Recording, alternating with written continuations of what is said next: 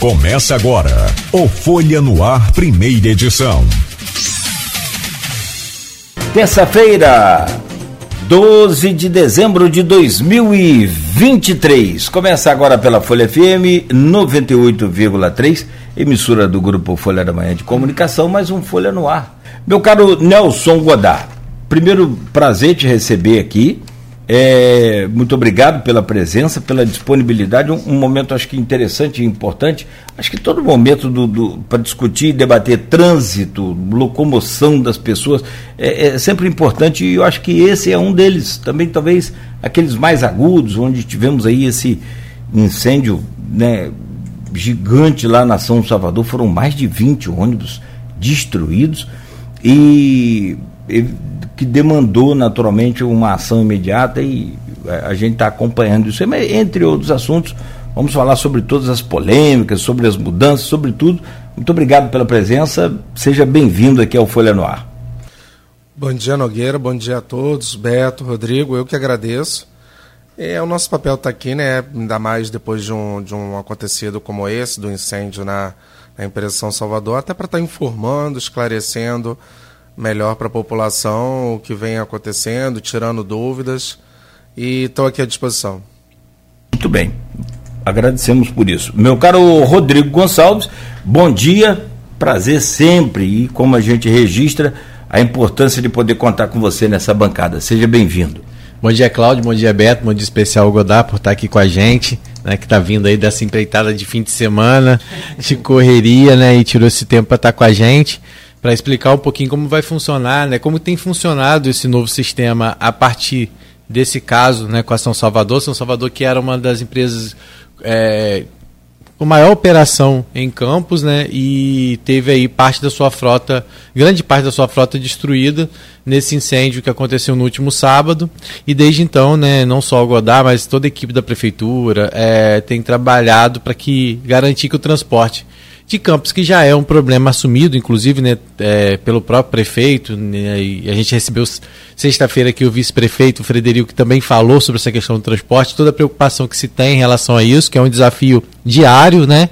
E com propostas a longo prazo, é, com a construção das estações e várias outras intervenções, como o bilhete único já foi aprovado na Câmara, medidas que já vêm sendo adotadas, mas né, num processo que você vai aí em crescente evolução para poder, né, assim, buscando essa evolução para melhorar, vem aí um golpe desse, né, e, e, e precisa se reestruturar. Né, então, é você parar tudo que você estava fazendo para de imediato buscar essa solução para que a população que já sofre com transporte não tenha aí problemas mais graves. E eu acredito que tenha sido isso que o MTT, é, junto né, à Procuradoria do Município, providenciou com esse decreto para que de imediato houvesse aí a substituição da frota dentro né, do que é possível para que a população não sofresse grandes impactos, né, além do que já vinham sofrendo anteriormente. Então o Godard vai explicar para a gente, acho, um pouquinho como funciona aí, como funcionou. Eu quero saber como é que foi ele receber essa notícia. Você imagina, Godard, tem menos 20 ônibus circulando amanhã. Menos 20, gente. Nós já estamos com pouco. A gente está rindo assim, assim é. todo respeito, desculpa aí ao pessoal né, que assim. sofreu da São Salvador, os é. empresários. A gente tá, né, é, foi uma coisa realmente muito séria que aconteceu. Precisa, claro, de toda a investigação porque as pessoas acabam especulando muito do que aconteceu, né? Eu acho que o momento não é esse, o momento é de respeitar as investigações. Existem órgãos específicos para isso, né? E as investigações vão apontar o que aconteceu mas a gente tem que parabenizar, sim, a reação rápida da prefeitura é. Em, é, em tentar resolver esse problema. E é isso que a gente vai abordar aqui no programa. Muito bem, a pergunta está pronta, Godard. A, a, contextualização bela aí do Rodrigo, acho que é isso mesmo, explicando é, essa situação dessa crise no transporte, desse esse problema que já vem se arrastando e não é de hoje, e é de muito tempo. É, né? muitos anos. Né? Muitos anos, muitos governos, algumas tentativas, acho que todos eles tentaram solucionar, vocês também estão tentando, o, o, o que é uma demanda enorme do município hoje. Claro, como o Rodrigo disse, a pergunta está pronta, eu só queria entender como é que foi todo esse processo, se houve alguma resistência, houve algum problema com a turismo. Eu queria perguntar antes disso, se você me permitir, como é que foi receber essa notícia? Onde que ele estava? Que momento ele recebeu essa boa, notícia? Como é que boa, foi boa. na hora que você, quem te ligou? Você falou assim, o que, que você pensou na hora? quebrar o telefone. Bom, Rodrigo, é, Foi por volta das quatro da manhã, né, na madrugada. Então, Você já recebeu no dia de madrugada? Foi. No mesmo momento, é, o representante da empresa recebeu a notícia, estava se deslocando para a empresa e ao mesmo tempo me ligando. Chegando lá, já ele, quando eu atendi, era por volta de 4h20. E eu já escutando os estouros de pneu, né? Porque a borracha aquecendo, estoura, né? A lona dela. E aí já pensei, bom, algo de errado aconteceu. Me ligando 4h20 da manhã. E aí soube do ocorrido, fui para a janela do meu apartamento e vi a, a fumaça é, alta tomando conta do, do, do, céu em Guarulhos e tomei assim conhecimento da, da, da gravidade, né? Confesso, é, a minha primeira reação foi falar assim: não tenho tranquilidade. É, né? Campos mas, é difícil. Mais um problema num sábado. em Campos, trânsito e transporte. Tarefa árdua. Eu sei como né? você conseguiu acordar, né? Porque quatro e vinte, mas não sei se é um remédiozinho para dormir. Pois é. Não. Porque eu tenho tomado um tranquilizante, um relaxante, mas eu acordei. E ainda te digo, faço mais. Eu tiro o sinal de internet, porque do que chove de mensagem de madrugada, mas graças a Deus estava o sinal do, do telefone, do telefone ligação. ligado, né, ativo, e recebi a ligação. E logo na sequência, era 20 para as 5, eu já estava lá com a minha equipe, já acionei o pessoal para poder é, saber, né, mais claramente sobre o ocorrido, que quantidade que tinha sido afetada de veículos, qual seria o impacto, dar um suporte para a empresa que compõe é, o sistema de transporte e, e já pensar nas medidas. Tanto que logo assim, é, ainda na parte da manhã, antes das oito, já tínhamos entrado em contato com a Procuradoria do município, com o nosso prefeito Vladimir Garotinho, que na mesma hora já pediu, quero solução rápida. Hoje é sábado, segunda-feira a população não pode ser atingida. Então, e aí por isso a gente, ao longo do dia, saiu um decreto e tomamos as medidas que todo mundo tomou conhecimento. Como é que foi o acesso a, aos ônibus, essa parte técnica, como é que funcionou? A Turisguá foi receptiva, não foi? Teve é, é, foi litigioso, foi porque a gente tem uns traumas aqui, me, me, me recordo nosso querido, saudoso Marcelo Lessa, uhum. isso aí foi que você, episódios que você já conhece. É, porque, é. só para contextualizar, na época Marcelo foi em greve, né? Houve foi uma greve, greve né? E aí interrompeu o setor. Por conta do, do, do na verdade foi uma, meio que empresarial aquilo é, também, é. E, os, e os servidores também porque juntaram, salários atrasados, salários né? atrasados, aí os empresários até que gostaram, porque queriam cobrar da prefeitura, foi uhum. uma pressão, enfim. E, e, a decisão foi bem, bem no estilo Marcelo Lessa mesmo, de ser. A época ele falou, não, vamos botar motorista de, de, de ambulância, ambulância prefeitura. prefeitura, tudo para dirigir esses ônibus. Mas a, a, população não pode. Até ele dirigiu. Até ele. É verdade. E, e Rosinho, até ele dirigiu, uhum. justamente, boa. É, mas teve arma, teve. Sim, é, a força tudo. policial, né? Uma sim, bem, sim. Marcou muito aquela época. Marcou, marcou. E agora, aí a gente fica meio que traumatizado com essa coisa toda de litígio, esse estranho aí. Como é que, como é que foi dessa vez agora para acessar o pátio da Turismo Guapi e para resgatar esses ônibus? Como é que foi essa parte? É, nós contamos com o apoio das forças de segurança, né? A guarda municipal, a própria PM também nos deu suporte, a ordem pública, a postura. Tivemos apoio até do CCZ, porque na localidade onde estavam acautelados os veículos tinha alguns animais em condições até muito precárias, então é, o nosso cuidado até com, com essa questão né, foi, foi tido. É, nós tivemos que abrir realmente, né, arrombar o cadeado, a corrente, para poder adentrar. A gente tentou contato, notifiquei até pelo, pelo telefone, mas não, não, não, não houve sucesso. Mas era necessário, era uma medida urgente, né, uma medida administrativa para preservar é, o mais importante, que era o direito de circulação, de ir e vir da população, que não podia ser impactado nesse momento, e ainda mais nesse momento, né, ressalto, que é um momento de aquecimento do comércio, de compras, né, que a, a, circulação, principalmente aqui na área central da cidade, é imensa, então a gente não poderia causar é, transtornos para a população, para os comerciantes, né, é, de maneira em geral. Então, nós adentramos na localidade, muito tranquilo, é, por volta de 9, 10 da noite. Isso se iniciou às 4 da tarde. É, 9, 10 da noite chegou até um familiar do, do, do proprietário da, da Turisguá para obter informações. Nós prestamos esclarecimento, muito tranquilo. Depois chegou até um advogado é, inquirindo informações, querendo o decreto. Nós apresentamos. É, disse que ia ligar para o 190 para poder fazer um registro de ocorrência, iria me levar para a delegacia. Eu apresentei a ele que, o, que os amigos da, da, da PEMES estavam ali, nos dando suporte, apoio, para garantir tanto a segurança da ação, enquanto também a integridade do espaço físico, porque o nosso interesse era preservar. Não só estávamos para recolher os veículos, para poder atender a população, nada contra a empresa, nada contra o espólio da empresa. É, existe até uma, uma, uma, questão judicial de partilha de bens, questão de inventário familiar. Então, para preservar todo o ambiente, toda a situação, contamos com apoio que foi excepcional da PEMERG, como da Guarda também.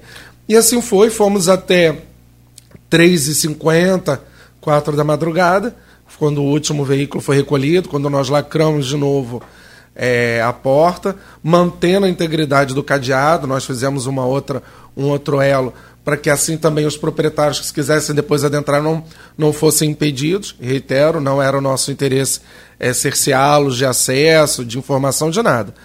E durante ontem, ó, perdão, durante o domingo, foram feita a manutenção dos veículos e ontem parte deles já estavam em circulação. Só para a gente entender, né, aqui nós temos é. Então a São Salvador faz parte do consórcio União, que além dela tem, teria a participação da Turisguá e de outras duas empresas. Né? Então, ou seja, a demanda é, já era, ou seja, sem a Turisguá circulando, vamos é, considerar que a Turisguá que fazia parte desse consórcio, em algum momento ele já deixou de, de participar. E é, é, é, a, as outras empresas tiveram que suprir esses veículos que já não circulavam? Como que era isso? É, em outubro de 2021, a Turisguá encerrou a sua atividade e a própria São Salvador é, cobriu a operação, passou a realizar as linhas que eram feitas pela Turisguá uhum. e de que, e que esta tinha sido é, deixada na operação porque ela entrou em falência, parou com a operação. Então ela fazia parte do consórcio União, que é composto pela São Salvador, Cordeira Siqueira e então Turisguá. Então, nada mais do que é, correto também que esses veículos, que foram outrora, inclusive, financiados pelo Fundecam para operar nestas linhas, que a São Salvador passou a operar porque a Turisguá é, decretou falência e parou de, de funcionar, fossem é, supridos pelos veículos da própria Turisguá, que, repito, foi membro desse consórcio né? Então a gente, dentro do próprio escopo da, do consórcio, estava alocando os veículos que outrora, inclusive, financiados pelo poder público para atender a população. Uhum. É, é, isso que eu quero frisar. É o atendimento à população, o direito da população de circular. Esse era o nosso é, maior objetivo, para resguardar a população nesse momento, claro, que a gente solidariza com a empresa Sim. de tragédia. Que inclusive eu queria ressaltar é, desde 2021 aqui, a, as empresas agora de campos, com todo o apoio que o prefeito Vladimir tem feito, tem dado, eles estão conseguindo se regularizar.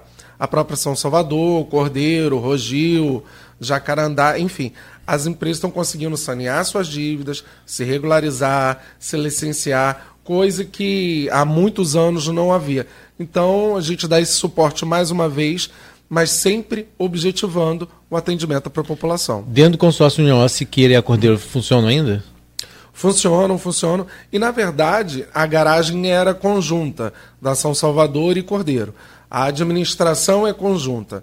É, o representante, o senhor Hernandes Neto, ele administra as duas. Então, os veículos, na verdade, a maioria era da São Salvador, a gente acaba uhum. colocando, né, até porque visualmente na, na fachada a identificação é São Salvador, mas a Cordeiro também é, ela opera em conjunto com a São Salvador e isso, tinha veículos ali. E isso e, também. Desculpa, só para o ouvinte também não, não, não, se perder, isso do, do pátio que foi destruído, onde estavam os ônibus destruídos. Do pátio destruído. Tinha uma quantidade de ônibus ali da, da Cordeiro também. Da Cordeiro também. Ah, tá. é, cerca de seis ou oito veículos. Não, eu estava no pátio da Turisguá. Eu Não. me embolei Ah, quando você sim. explicou. Não, o Desculpa. pátio da Turisguá, no quilômetro 8. Foi outro né, processo de- BR-101, sim, foi que a gente recolheu os veículos que estavam parados. Entendi. O, o que foi acometido pelo incêndio era da São Cara, Salvador, São com Salvador Cordeiro. com a Cordeiro. Isso. Quanto, qu- é, não, porque eu fiquei te acompanhando o raciocínio, né? eu falei, ué, o pátio está perto um do outro e tal. Não, eram Mas eu, eu conheço, eu sei que um é no, no K8, no, no KM8, o outro é aqui no Parque Alvorada. Isso. Né? Quantos ônibus foram recolhidos, então, da. da tudo, recolhidos não, foram. É, é, é, qual, o termo que você usou? técnico? Requisitados. Requisitados, boa. Isso. Foi uma requisição administrativa, né? O decreto é o termo jurídico é, adequado para o do instrumento. Sim, sim. É, 25 veículos foram solicitados, que eram então financiados pelo Fundecam. Destes nós é, requisitamos é, 23, recolhemos 23. né? Os outros dois estavam realmente em estado de conservação muito precária, é, não, não havia condições de trafegabilidade. Desses 23 que nós recolhemos, é, 13 saíram perfeitamente circulando dali daquele momento. Né? Claro, sujos, é, precisando de manutenção, de retífica, mas já funcionando perfeitamente. Os outros 10 precisaram sair com guincho, porque faltava pneu, é, o eixo estava travado. Então, para poder a gente não prejudicar ainda mais o veículo, a gente recolheu com guincho, mas todos, todos estão passando por manutenção, lanternagem, mecânica, né, para entrar em circulação. E assim ontem já entraram 11, né, desses veículos, desses 23 no total, na, na parte da manhã, à tarde mais dois e hoje estão retornando mais dois, já num total de 15. 15 veículos. Aham. E eles, é, as linhas, essas linhas, quais seriam as linhas mais afetadas se esses ônibus já não tivessem entrado em operação, Godard? Seria da área central. Seriam as linhas Centro Penha, Penha Via Estância, é, Jockey e Wenf. Seriam as, as linhas mais Seriam prejudicadas. essas linhas as prejudicadas, que a gente teria que é, diminuir a circulação, né, diminuir os horários, em aumentar o intervalo de disponibilidade de veículos. Uhum. As linhas do interior, que como você bem colocou, a São Salvador, o consórcio União, né? Aham. Vamos colocar assim. É, é, é o que mais atende hoje em dia na cidade. Ela faz, inclusive, algumas linhas que eram da Rogil, né? É, como Serrinha, é, Três Vendas, Embé, Lagoa de Cima, Rio Preto, Tereré. Estas não sofreram nenhum problema, porque os veículos pernoitam nas localidades para já cedo. 5, 6 horas da manhã estarem vindo para a área central. Então os veículos foram preservados Eles estavam e lá. não houve impacto né, no atendimento. Que bom, né? Mesmo sendo fim de semana, eles não estavam na garagem, que podiam ter vindo pra garagem pra uma manutenção, alguma coisa, né? Graças a Deus. É, realmente. Esse, e- desculpa, Pode Rodrigo. Não, essa parte de- que você falou, você citou algumas vezes, que foi a questão da é, é, do, do financiamento do Fundecam para a Turisguá. É, não tem nada a ver com parcelamento em dia ou não em dia, débito ou, ou não débito, não é isso não. É Não. só uma requisição. É, foi uma solução administrativa para o ocorrido no momento. Não é o objeto é, da ação, a questão do, da dívida, da cobrança, do litígio, isso é uma outra ação à parte, está correndo na justiça. É, ambas as partes estão se, se manifestando ao longo do tempo, então não, não entrou no bojo da ação, não. Só a gente ressalta né, que é, é, o princípio né, de- da utilização para a população, inclusive, já foi previsto lá atrás, quando da aquisição desses veículos. Então, nada mais justo para colocá-los à disposição e não ficarem parados, né, é, é, depreciando, inclusive, no tempo. Lembro que, logo assim também que eu cheguei aqui, a gente tinha problema em Rio Preto. Em 2021, nós requisitamos também esses veículos para a Justiça.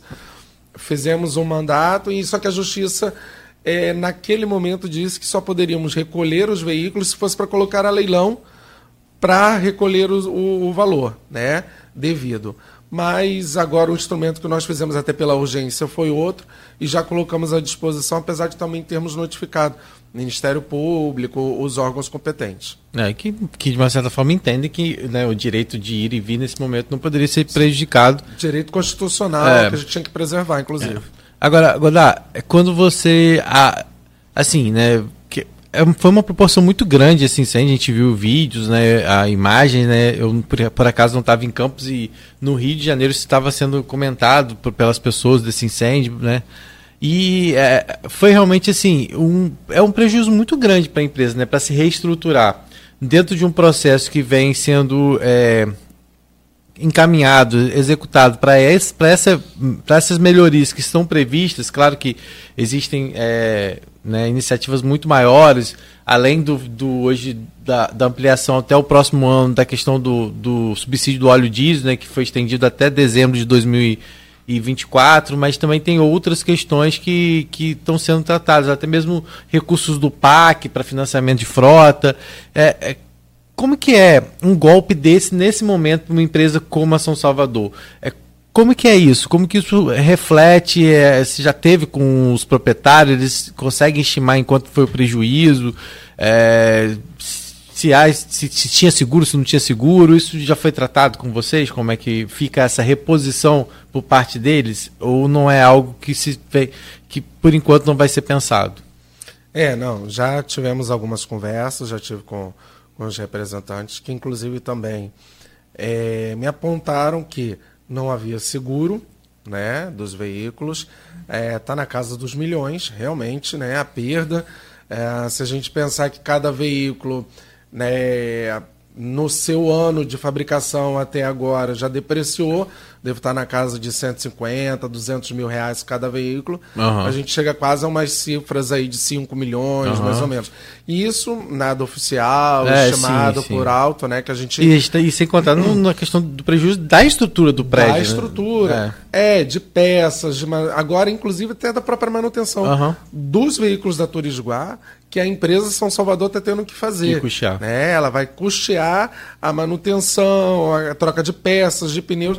Cada pneu é, é mais de 12 mil reais, por Nossa. exemplo. Isso né? que eu ia então, perguntar, quem é que está bancando essa despesa? A própria empresa. Já que é um extra, a prefeitura acho que teria que fazer licitação para isso. Sim. Não, o poder público teria que agir de, de maneiras administrativas que são muito burocráticas, que causariam uma lentidão enorme então, o particular, até porque ele está sendo ajudado, uhum. nada mais justo do que ele fazer essa manutenção, assumir esses custos. Que é benéfico para ele, inclusive, do que ele já prontamente ter que adquirir, trazer alguns outros veículos. Né? Uhum. Então, esse custeio está sendo feito por eles. É... E a gente já está acionando é... as informações, por exemplo, sobre o PAC, para poder é, acelerar a renovação da frota, em sendo aprovado né, uhum. a, ao nosso pedido, que foi de, de mais de, de 500 milhões de, de, de reais né, para poder adquirir e renovar, não só renovar a frota atual, mas ampliar. Né, porque há, já há uma carência de veículos para poder a gente melhor atender, inclusive, a população. Uhum.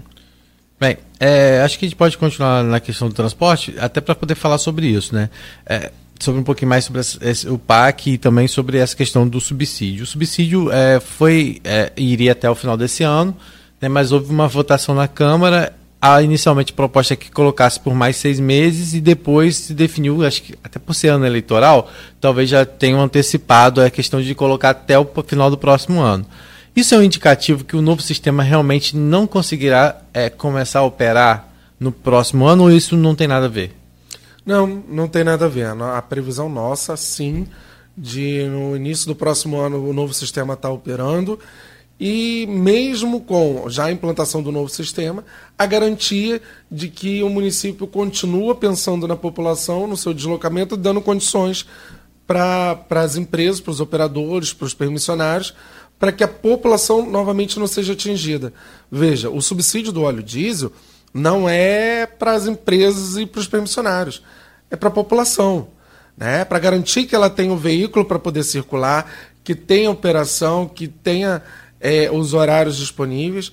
A gente, se a gente pegasse é, algumas linhas na nossa cidade, a tarifa seria muito mais do que R$ 3,50. Uhum. Então, na verdade, o, o, subsídio do óleo diesel é um, um programa de, de apoio para o trabalhador, para a população.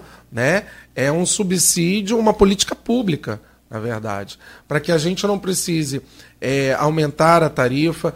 Olha, se você pegar até Santo Eduardo é R$ reais a tarifa técnica, por exemplo, que o operador da van é, tem, teria direito. É, até Farol, R$ reais, é, que, que é a tarifa, seria nove na verdade. Então, Serrinha, as grandes distâncias. Então, a gente mantém a tarifa é, para a população no valor de R$ 3,50 e continua dando condições de operação.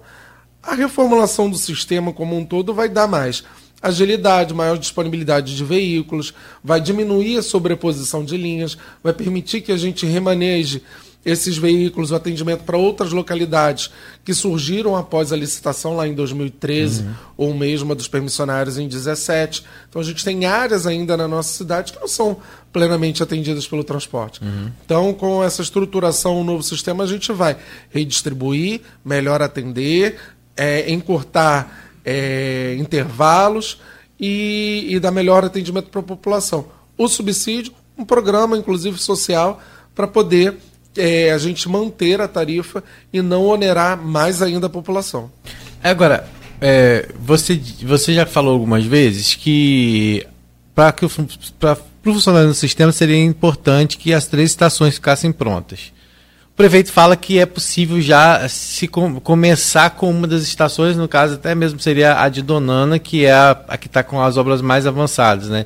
Já que a do Canaã também já está num processo bem encaminhado, mais da metade, e o Uraí que estava naquele impasse ainda de licenciamento ambiental, nem sei se, se já saiu do papel. Eu queria que você atualizasse o status dessas estações e se de fato é possível colocar é, num primeiro momento, pelo menos parte desse sistema para funcionar, ou isso, contra, ou isso atrapalharia toda essa, vamos dizer assim, essa estratégia que você pensou, nova estratégia para o transporte do município?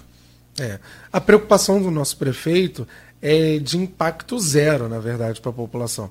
Então, quando ele coloca de iniciar, por exemplo, com a estação de Donana, é para até que a gente faça os ajustes necessários da operação, a gente planeje o início da operação é, e de uma maneira organizada, através de uma, uma estação inicial, e assim replique para as outras, para não causar um, um, transtorno, por exemplo, nas três é, é, operações em conjunto, no mesmo momento, né, até para a gente mensurar os impactos. Como tem acontecido agora no Rio com o novo BRT, né? Sim, sim. Que começou gradativamente, na Zona Oeste não deu muito bom, mas...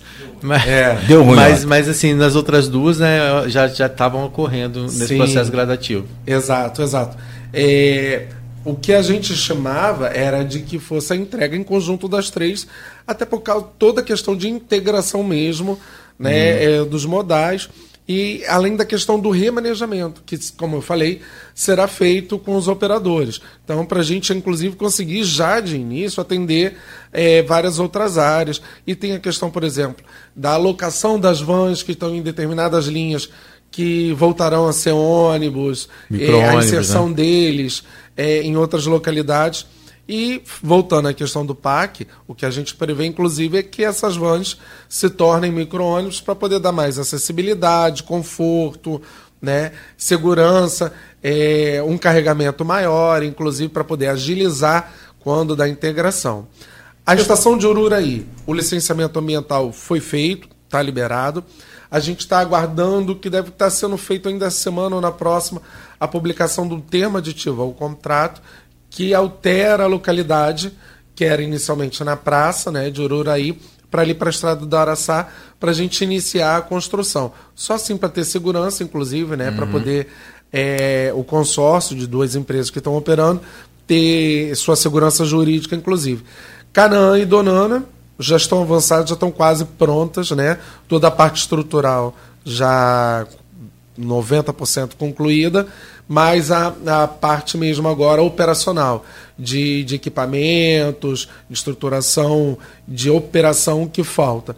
90% da estrutura física é pavimentação, telhado, cobertura, tudo isso já elétrica prontas.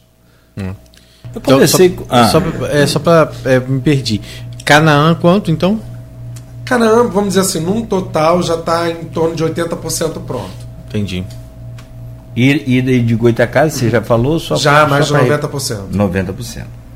Então, quer dizer, esse ano zero, não tem condição de, de, de inaugurar nenhuma, né? De, de, começar nenhuma. Você falava sobre tentar as três simultaneamente. Talvez não seja possível. Porque aí vai, as outras vão ficar prontas esperando a de, de Ururaí, Sim. né? Então... É, até porque também, Nogueira, a gente está aguardando a licitação da bilhetagem eletrônica. Que foi aprovada na Câmara agora recentemente. Foi aprovado agora o bilhete único. Ah, não é a bilhetagem. Não, a bilhetagem já foi aprovada em 2022. E qual é a diferença? A bilhetagem é o sistema.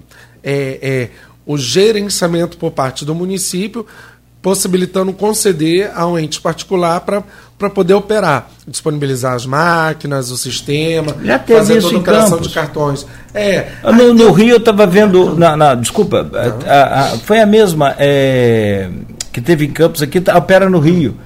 É, é, que operou aqui na. É, foi, ah, meu Deus do céu. Na, na Anda Campos. Mob, não, Anda, não, não. Anda Campos. Era Anda Campos, a empresa que, que fazia Anda Mob Campos. era o aplicativo. É, é consorciada lá na, na cidade do Rio de Janeiro, que ganhou a bilhetagem.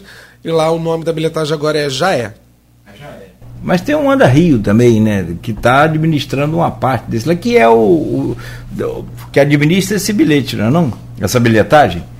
É, é a mesma empresa. Então, é, é a mesma é, empresa. Esse já é que é a bilhetagem lá na cidade do Rio é, um consórcio de duas ou três empresas. Uhum. Uma dessas empresas era. Anda, Anda Campos. Que fazia que Anda Campos aqui tá. na, na, nossa cidade. Eu conversei com um empresário de, de, de, ônibus. Falei, cara, assim, toda empresa bem gerida, bem né, enxuta, essa coisa toda, você consegue sobreviver, consegue ter lucro, cada um com a sua particularidade. Eu falei, mas me parece que ônibus, que foi um negócio assim muito bacana, antigamente você é, antes de viajar, você tinha que pagar. Né? Uhum. Coisa legal. Receber antes de prestar o serviço, não é não? Aqui, você logo pensa, pô, vamos botar uma empresa de ônibus para mim. que as outras coisas você paga do cartão, paga, enfim. Aí ele falou assim, ó, Cláudio, até chegou-se a, a, a, ter um tempo assim, você pensar, né, antes de o cara embarca, depois viaja e tal, mas o custo é muito alto. E ele me chamou a atenção para uma coisa que, assim, é, a gente quase nunca fala. Ou se fala, talvez com menos é, destaque. Eu queria destacar um pouco hoje para você comentar sobre isso. Gratuidade. As vans, e aí falando mesmo a, a grosso modo, tem parece que du duas vagas em cada van, que se você for perguntar não vai achar nenhuma ali. É, mas os ônibus, ele falou, Cláudio, de um percentual por dia aqui, 70% do transporte é gratuidade é idoso, gestante, aluno, muitos estudantes, essa coisa toda. É, e se não é o subsídio da prefeitura, o subsídio, não tem como a gente sobreviver. Já tinha falido, já tinha parado tudo. Cara, é, é um sistema falido, não tem mais jeito se não tiver a participação da prefeitura efetivamente?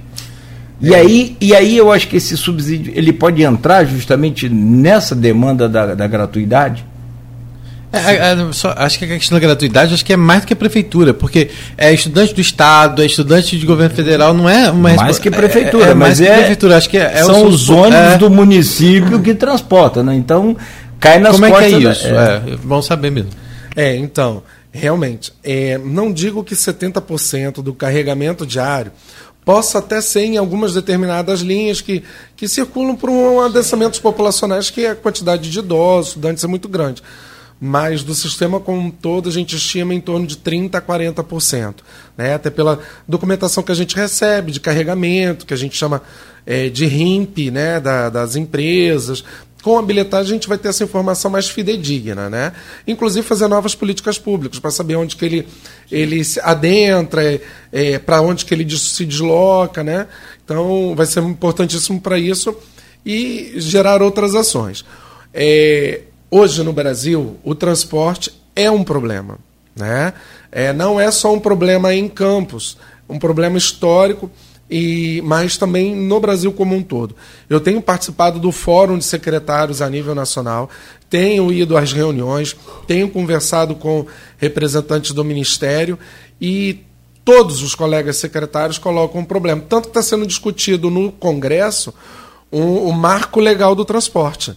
É como se fosse o SUS do Sistema Único, o Sistema Único de Saúde seria para o transporte. Né? E aí daria condições legais para os governos ampliarem cada vez mais as ações para poder colaborar com o sistema. No ano passado, nós tivemos um auxílio emergencial é, das gratuidades acima de 65 anos pelo governo federal. Foi um avanço. Né?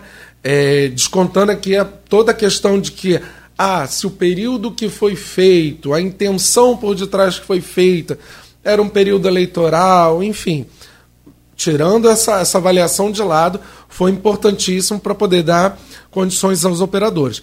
E o governo federal atual sinaliza na continuidade com isso. Só que ele precisa de condições jurídicas, legais, estabelecidas para poder subsidiar.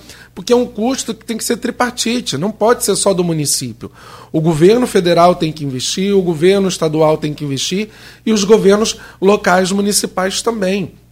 Quando a gente vê é, alguns municípios é, adentrando na questão da, da tarifa zero, olha, é, é o ente municipal querendo fazer o esforço para poder dar condições a um sistema que está, no Brasil como um todo, falido.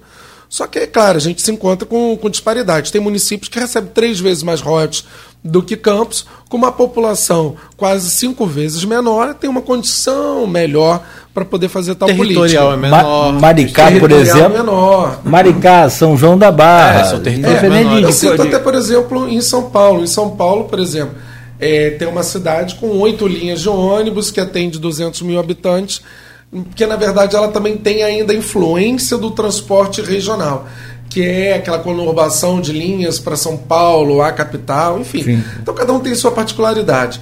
É, o município de Campos, o que a gente tem feito é o subsídio do óleo diesel, é uma sacada de mestre do nosso prefeito Vladimir Garotinho, até tendo em vista a situação que vinham se encontrando as empresas. E aí eu volto a repetir: o interesse é de ajudar a população, porque se assim fosse, até pelas restrições das empresas, é, a gente teria dificuldades maior. Então, para a gente garantir assistência à população, é, não é, penalizar cada vez mais a população com aumentos de tarifa, a gente faz subsídio. E tem sido importantíssimo para a manutenção da operação. Senão, os operadores já teriam parado. Esse subsídio não é só para as empresas de ônibus, é para as vans também.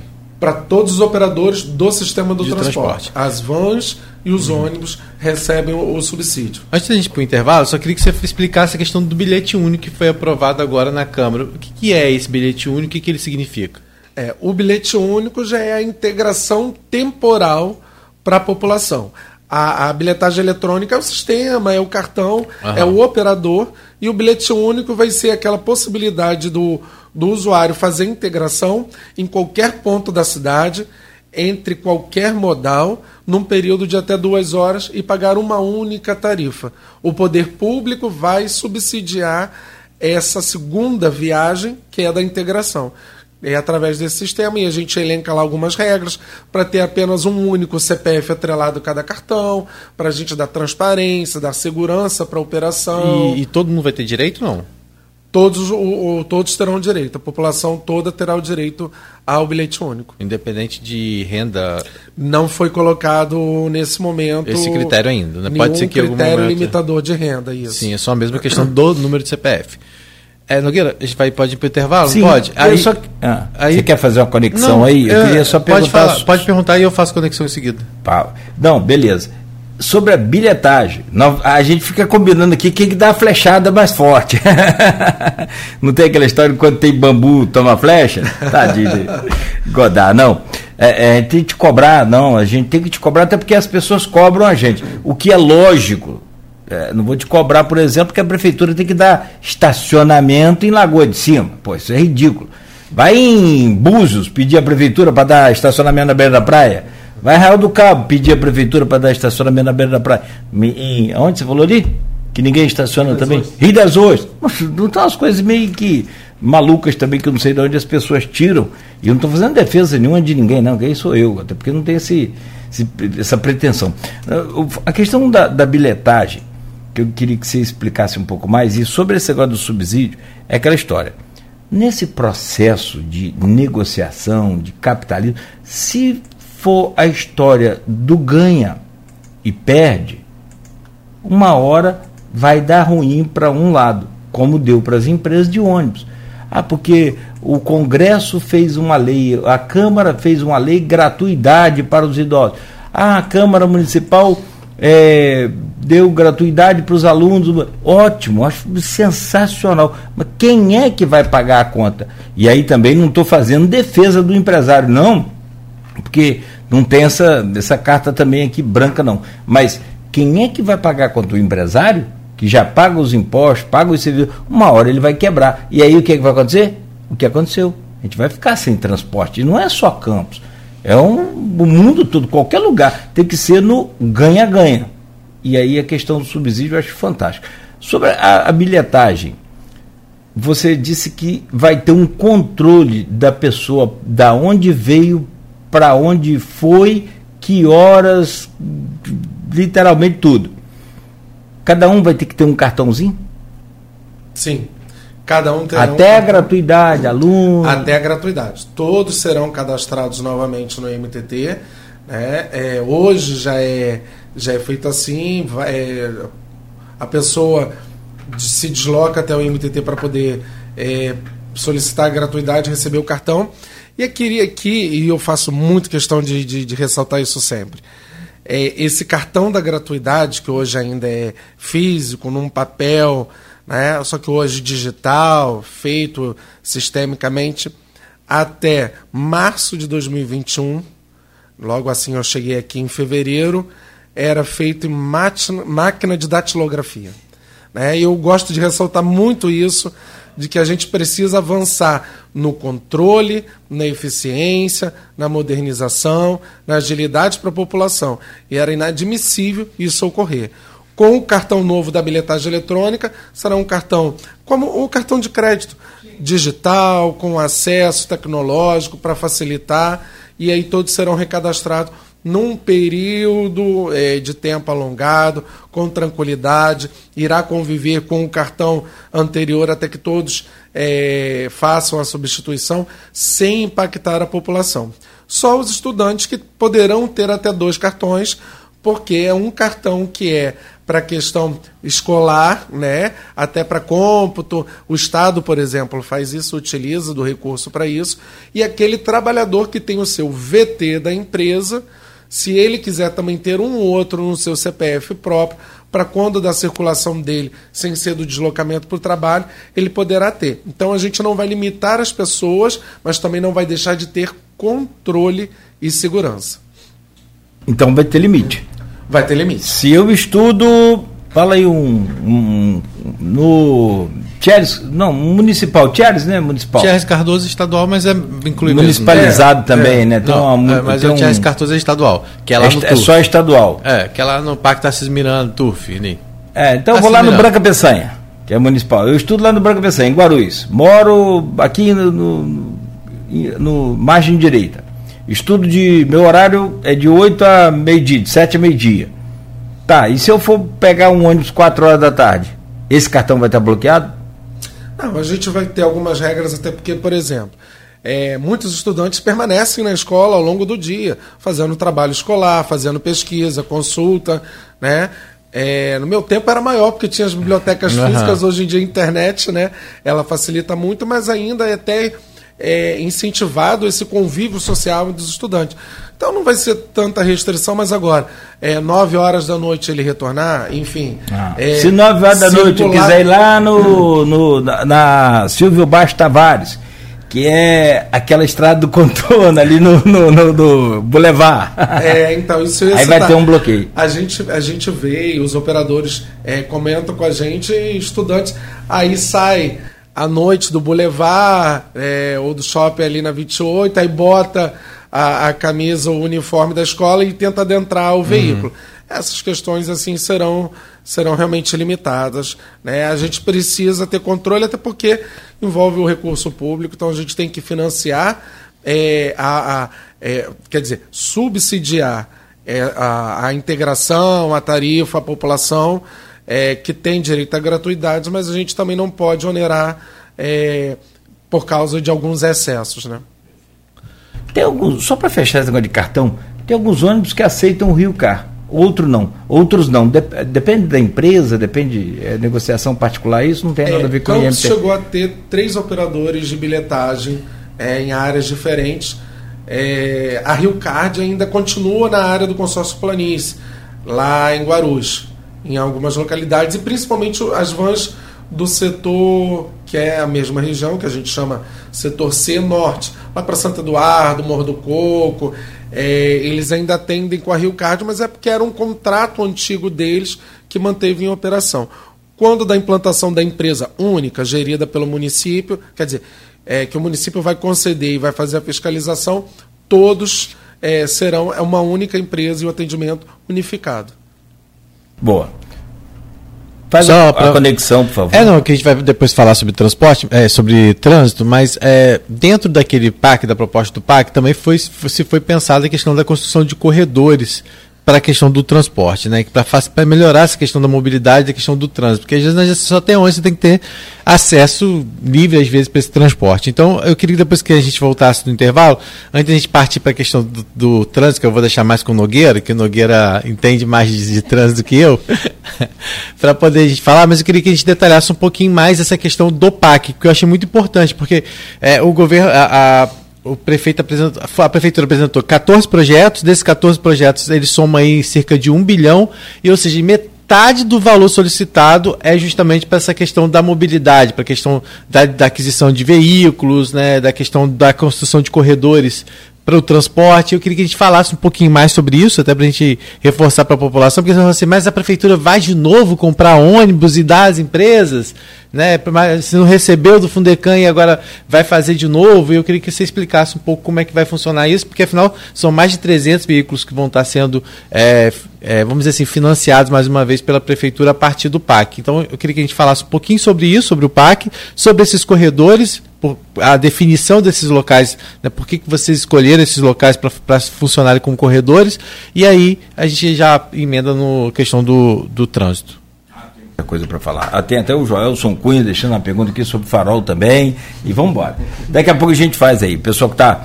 O Maurício já fez algumas perguntas também, Maurício Batista, e que você já respondeu até por outras intervenções nossas aqui. O Nelson Godard é o presidente do IMTT, né, tava tão bem lá no Rio, mandaram uma encrenca para ele, falou, vai lá para Campos, resolver lá que é esse problema.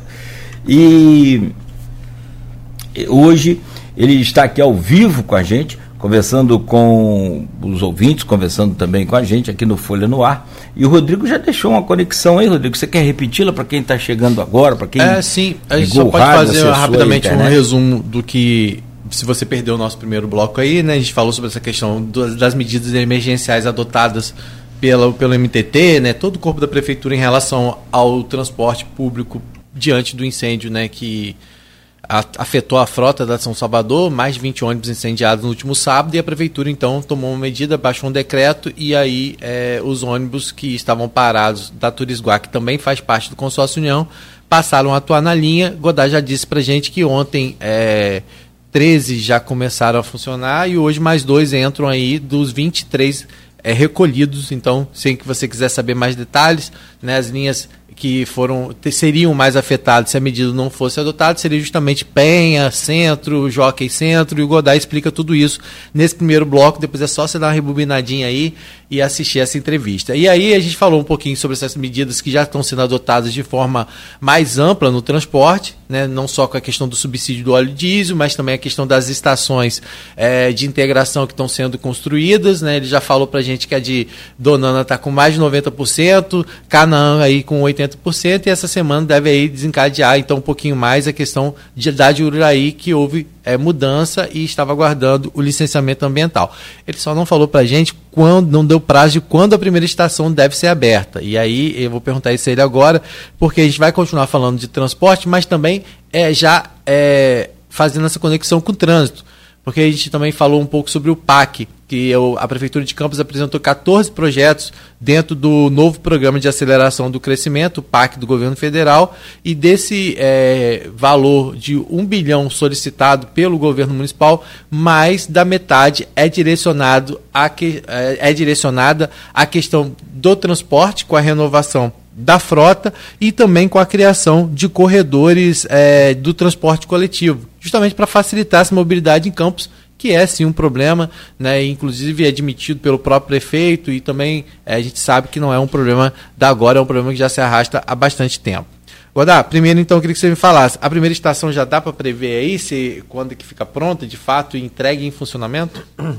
Então, é, essa previsão eu não posso dar agora porque eu, eu tenho que aguardar o processo de licitação da bilhetagem eletrônica, uhum. que já está para ser marcado, já deve ocorrer agora em janeiro, e aí mais uns 90 dias para implantação. É fato, antes do segundo semestre de 2024, já no primeiro está sendo feito está sendo inaugurado, está começando a ser implementado, as mudanças no sistema, redistribuição, uhum. é, novas linhas sendo criadas, mas a gente precisa, até por causa, inclusive, como foi aprovado do bilhete único, conseguir fazer a integração. Não adianta só a estação ser entregue se a gente não tiver um instrumento da integração que é a bilhetagem eletrônica. Para não virar um caos. Então é né? esse o nosso planejamento. Entendi. Tá, falando sobre o PAC, né? Eu vi que vocês é, solicitaram pelo menos uma, prever uma renovação de 335 veículos, que seriam adquiridos pelo valor de 534 milhões. Como que seria isso? A prefeitura vai figurar, no caso, como uma, uma avalista dessa operação? Porque o dinheiro do PAC é como se fosse um empréstimo, né? não é um dinheiro dado, não é isso? É pra, até para as pessoas entenderem. Quando fala assim, ah, novo PAC, parece que é um dinheiro que é dado, o governo federal vai lá, toma aqui, um bilhão, pra... e não é isso. É um dinheiro que é, de uma certa forma, financiado, acho que pelo BNDES, né, na maior parte.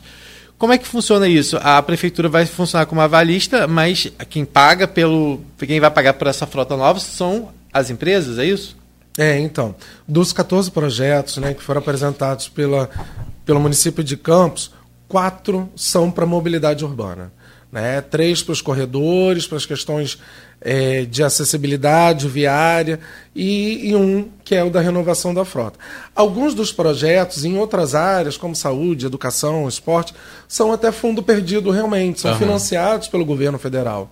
E outros não, é, quer dizer, uns são aportados pelo governo federal, fundo perdido, e outros são financiamento. Uhum. Né? É, o município figurará, sim, como financiador, é, vai é, colocar à disposição dos operadores, a gente vai fazer um termo aditivo nos contratos, né, para fazer essa, essa, esse financiamento ou entrega para eles operarem, os operadores passarão a ser realmente operadores, fazer aquilo que eles é, é, a princípio, melhor sabem fazer, que é essa questão da operação, e, e, e, inclusive ser descontado no valor da tarifa. Da porque a renovação da frota, a sua própria depreciação, manutenção, são custos que compõem, que fazem a composição do valor. Por exemplo, de hoje R$ 3,50, que na verdade já era para estar tá maior. Uhum. Era para estar tá em torno de R$ 6,80, R$ 6,90 a tarifa básica geral da nossa cidade, tirando aquelas diferenças de grandes distâncias, né? Então o município vai fazer todo esse esse cálculo, disponibilizar para os operadores os veículos, que continuará, a princípio, na análise, sendo do próprio município, à disposição do operador. Em se tendo problema, inclusive para o município é muito mais prático. É, vai lá e troca o operador e tenha disponibilidade do veículo para manter a operação e não sendo impactado assim, ah, retirou e ter que conseguir um outro operador ainda com a quantidade de veículos suficiente. Aí você pensa assim, 534 hum. milhões para financiar 333 veículos. Não é um valor muito alto? Esses veículos seriam veículos, é, é, claro, modernos, né? É, não seria um valor muito alto para 335 veículos? Faz a conta aí, Nogueira, você que é bom de conta. Não, mas esse valor ele contempla é, ônibus, micro-ônibus e ainda a especificação de veículos elétricos. Um veículo elétrico é muito mais caro. Uhum. O, é, um ônibus elétrico. É, tá são pelo menos 60 ônibus e 18 micro-ônibus elétricos, elétricos na previsão. Isso, isso. O, o ônibus elétrico está em torno de 3 milhões de reais. Né? Uhum. Né? Então ele, ele é muito mais custoso. E nesse valor também está contemplado o sistema de recarga. São 14 ou 17 carregadores já previstos também para que a gente possa ter esses veículos elétricos circulando, mas com a garantia de manutenção da operação com a recarga em pontos específicos, como a própria estação de integração uhum. né, e, e, nas garagens do, do, das, dos operadores. E, e aí serão veículos, claro, climatizados, com Wi-Fi, né, com toda a modernidade que se pede um setor de um serviço de transporte de qualidade hoje em dia, né? Isso, todos climatizados, com Wi-Fi, é, com ponto de recarga, com sistema inteligente de informação da parada, né? É, veículos que, inclusive, eles mesmos com a suspensão abaixam para poder ficar no nível do pavimento, para a pessoa poder subir, é, suprindo, por exemplo, alguma, algumas questões como um elevador para acessibilidade uhum. de cadeirante, uma pessoa com deficiência, dificuldade de locomoção, então para poder facilitar, dar mais acessibilidade também para a população. Quantos, quantos ônibus são no total? 335 veículos.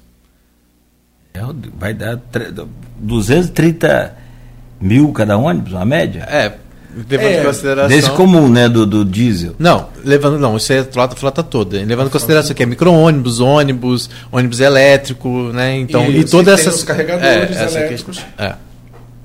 Mas assim, é um valor que vai ser, se realmente o transporte vier dessa forma, né? Acho que é.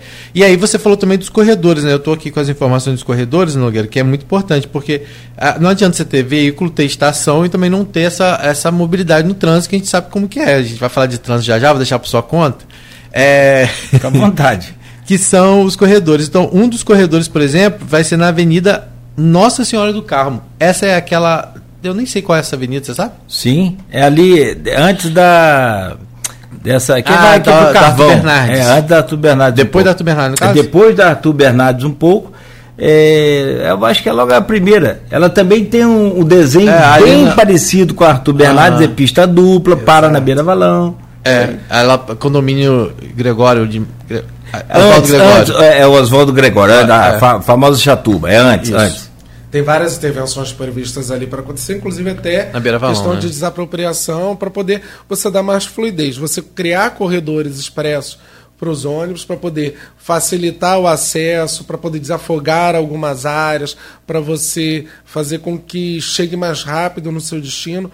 Se você analisar hoje a velocidade comercial do transporte na cidade de Campos, é em torno de 9 km por hora. É horroroso. É, o ideal seria em torno de 20 a 25, é, um, uma velocidade comercial para o transporte que permita que a pessoa se desloque mais rápido para o trabalho, para sua casa, que desafogue o trânsito, que inclusive barateie para o operador e para a população, uhum. que isso tudo encarece, porque a necessidade de veículos a mais, tendo em vista os engarrafamentos, as retenções, é, é muito grande. Então, uhum. dinam, a dinâmica da operação toda impactada com isso. Então, você quando cria corredores exclusivos, você vai dar um melhor acesso, você vai é, fazer um pavimento adequado para questões de, de melhoria da manutenção do veículo, a celeridade para o veículo se deslocar. É, esse projeto, esses projetos de corredores viários também estão prevendo sistemas inteligentes que vão priorizar o transporte. Se ele identificar que tem o ônibus ali e ele tá num, num, tem um cruzamento, tem uma interseção com outras vias, ele vai liberar para aquele veículo, para o ônibus conseguir passar, dando prioridade para ele para que chegue no tempo previsto. É, a gente ouve assim e fala assim, meu Deus, isso parece até um, um sonho, né? Campos.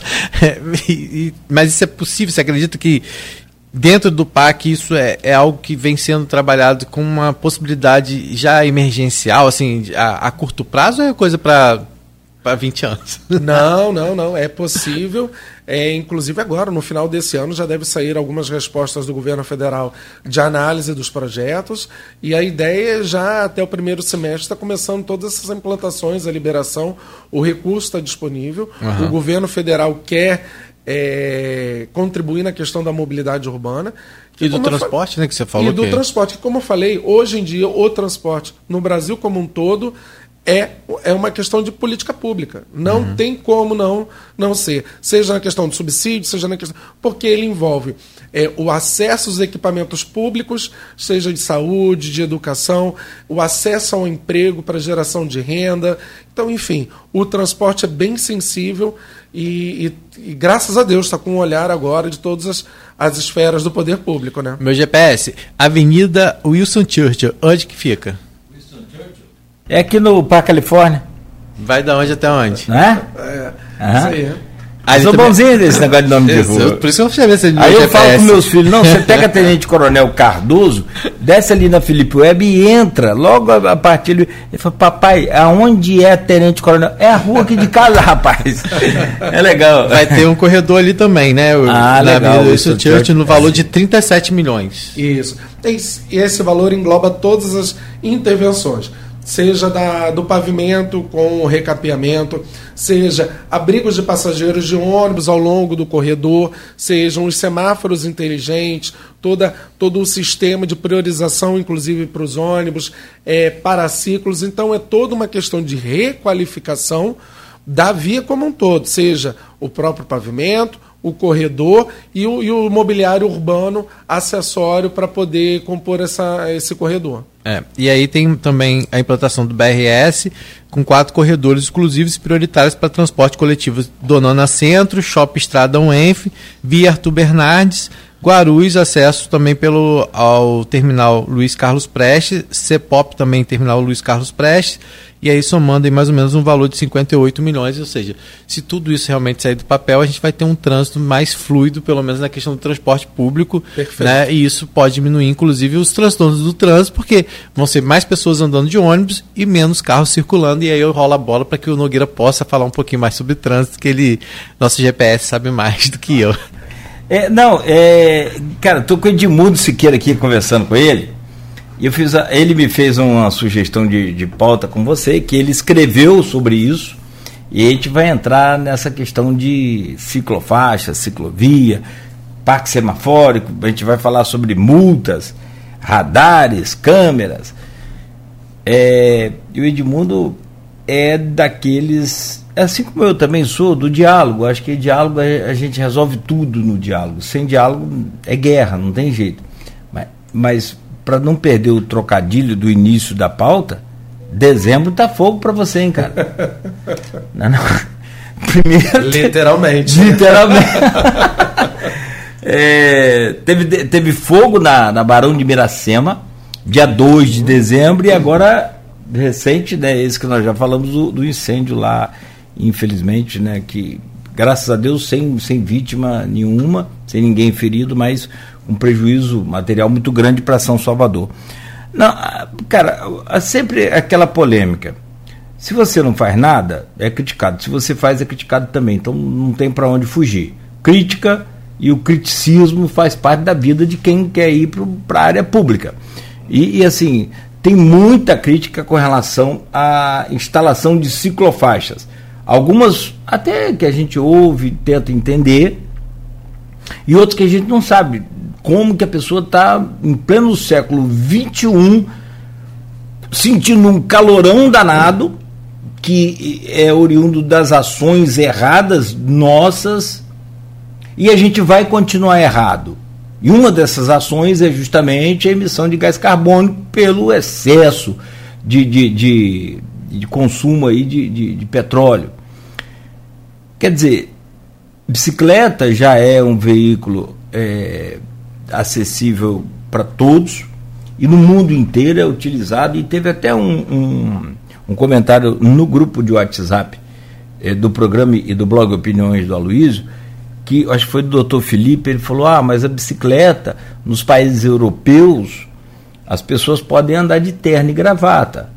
Nós estamos falando de, de, de, campos. Aqui, você anda de terno e gravata, você vai chegar lá igual um pinguim, muito calor, muito quente. É, cada caso é um caso, né? Você entende. Agora, como que a gente faz para entender aquela pessoa que quer parar? Não é nem dentro, não é nem em frente à loja, a pessoa já quer parar praticamente em frente à vitrine da, da, da daquele produto que ela quer comprar. E esperar a pessoa descer, comprar e, e, e enquanto isso o trânsito está parando. Então, quer dizer, tem muita, tem muita coisa errada.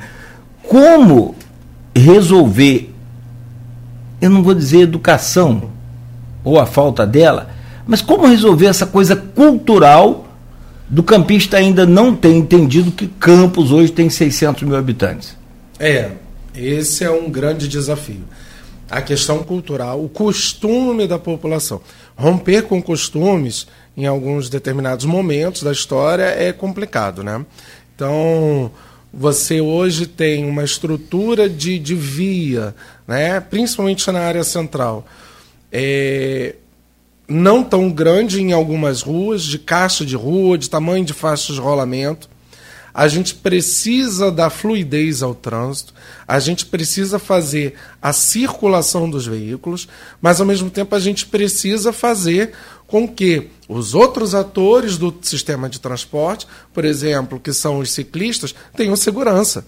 Não só o, o, os motociclistas, os motoristas, né?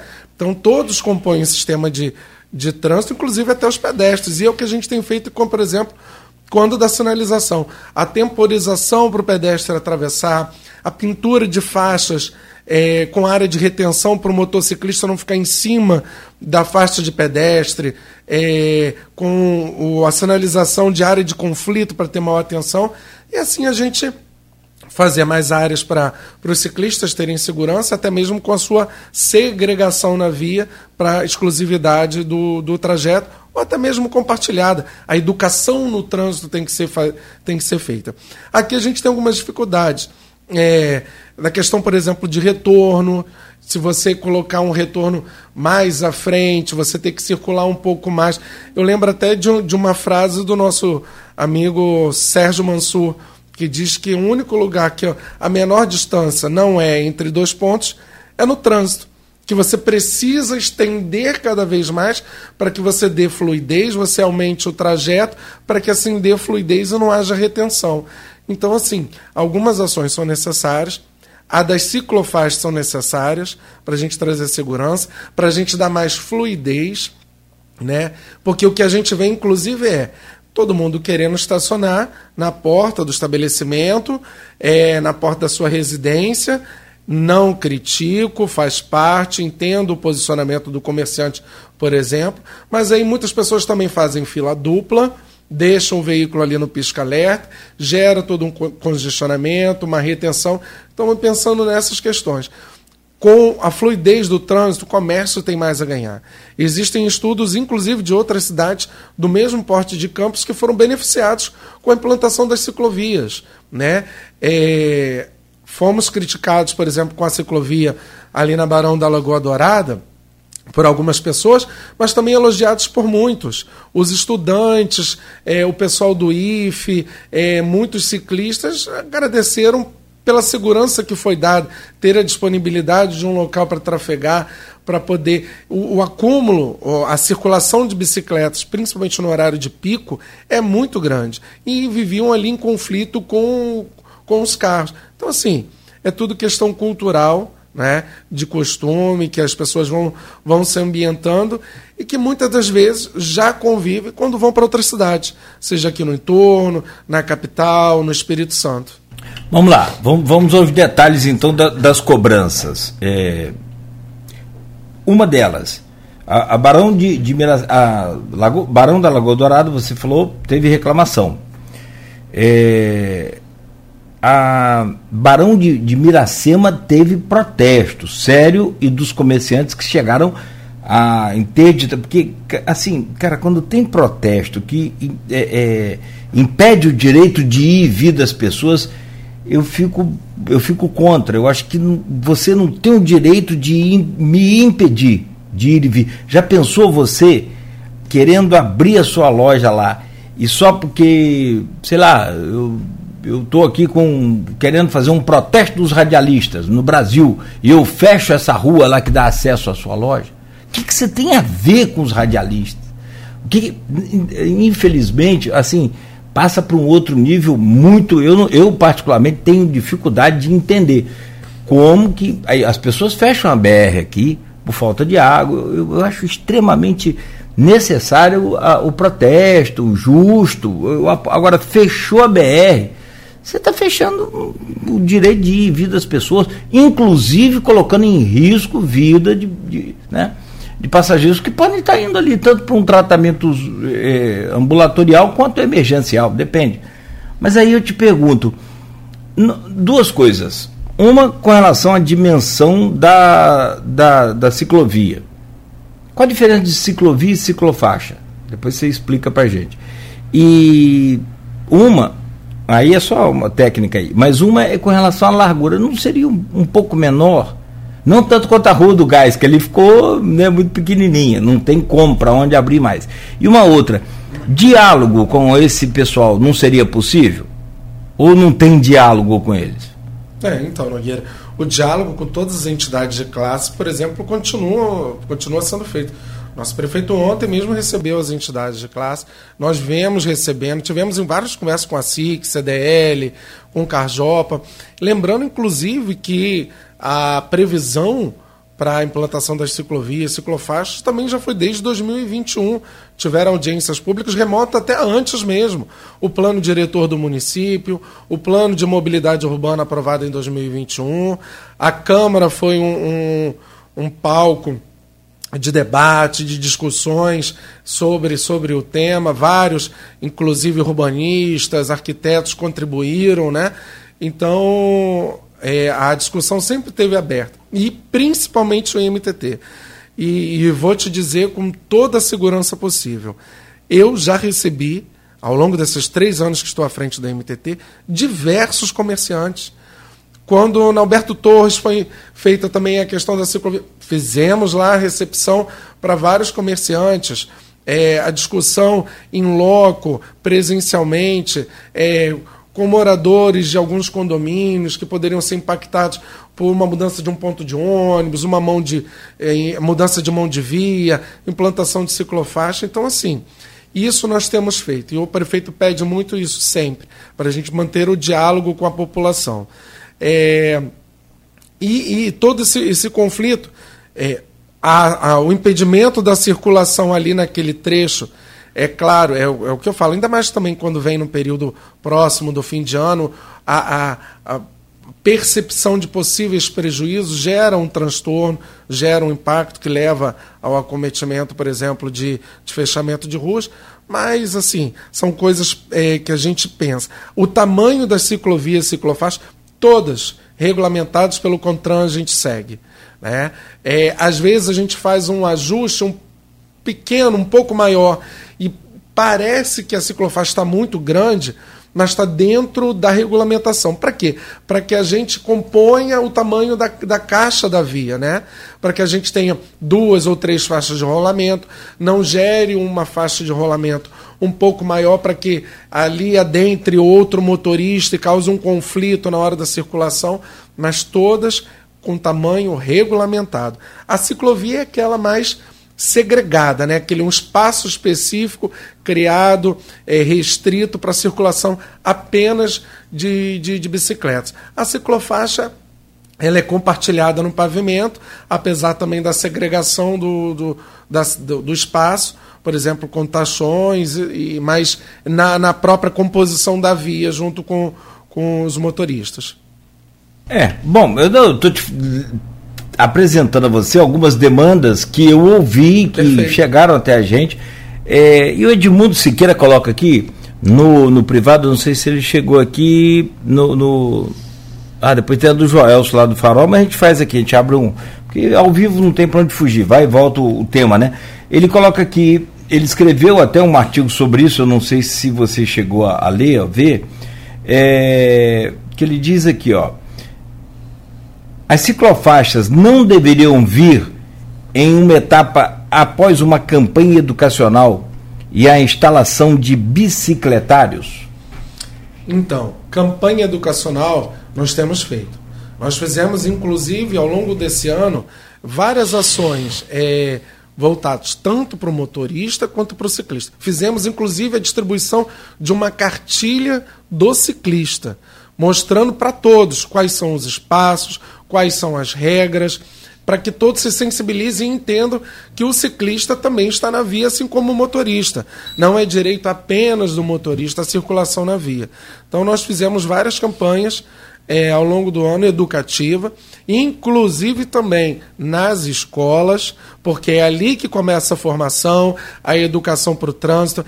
O maior agente educador é a criança no seu lar, para os seus pais, é a criança que, por exemplo, com a bicicleta inicia a utilização e transforma ele depois ou no meio de esporte ou no meio de locomoção. Então, isso ao longo do ano nós fizemos.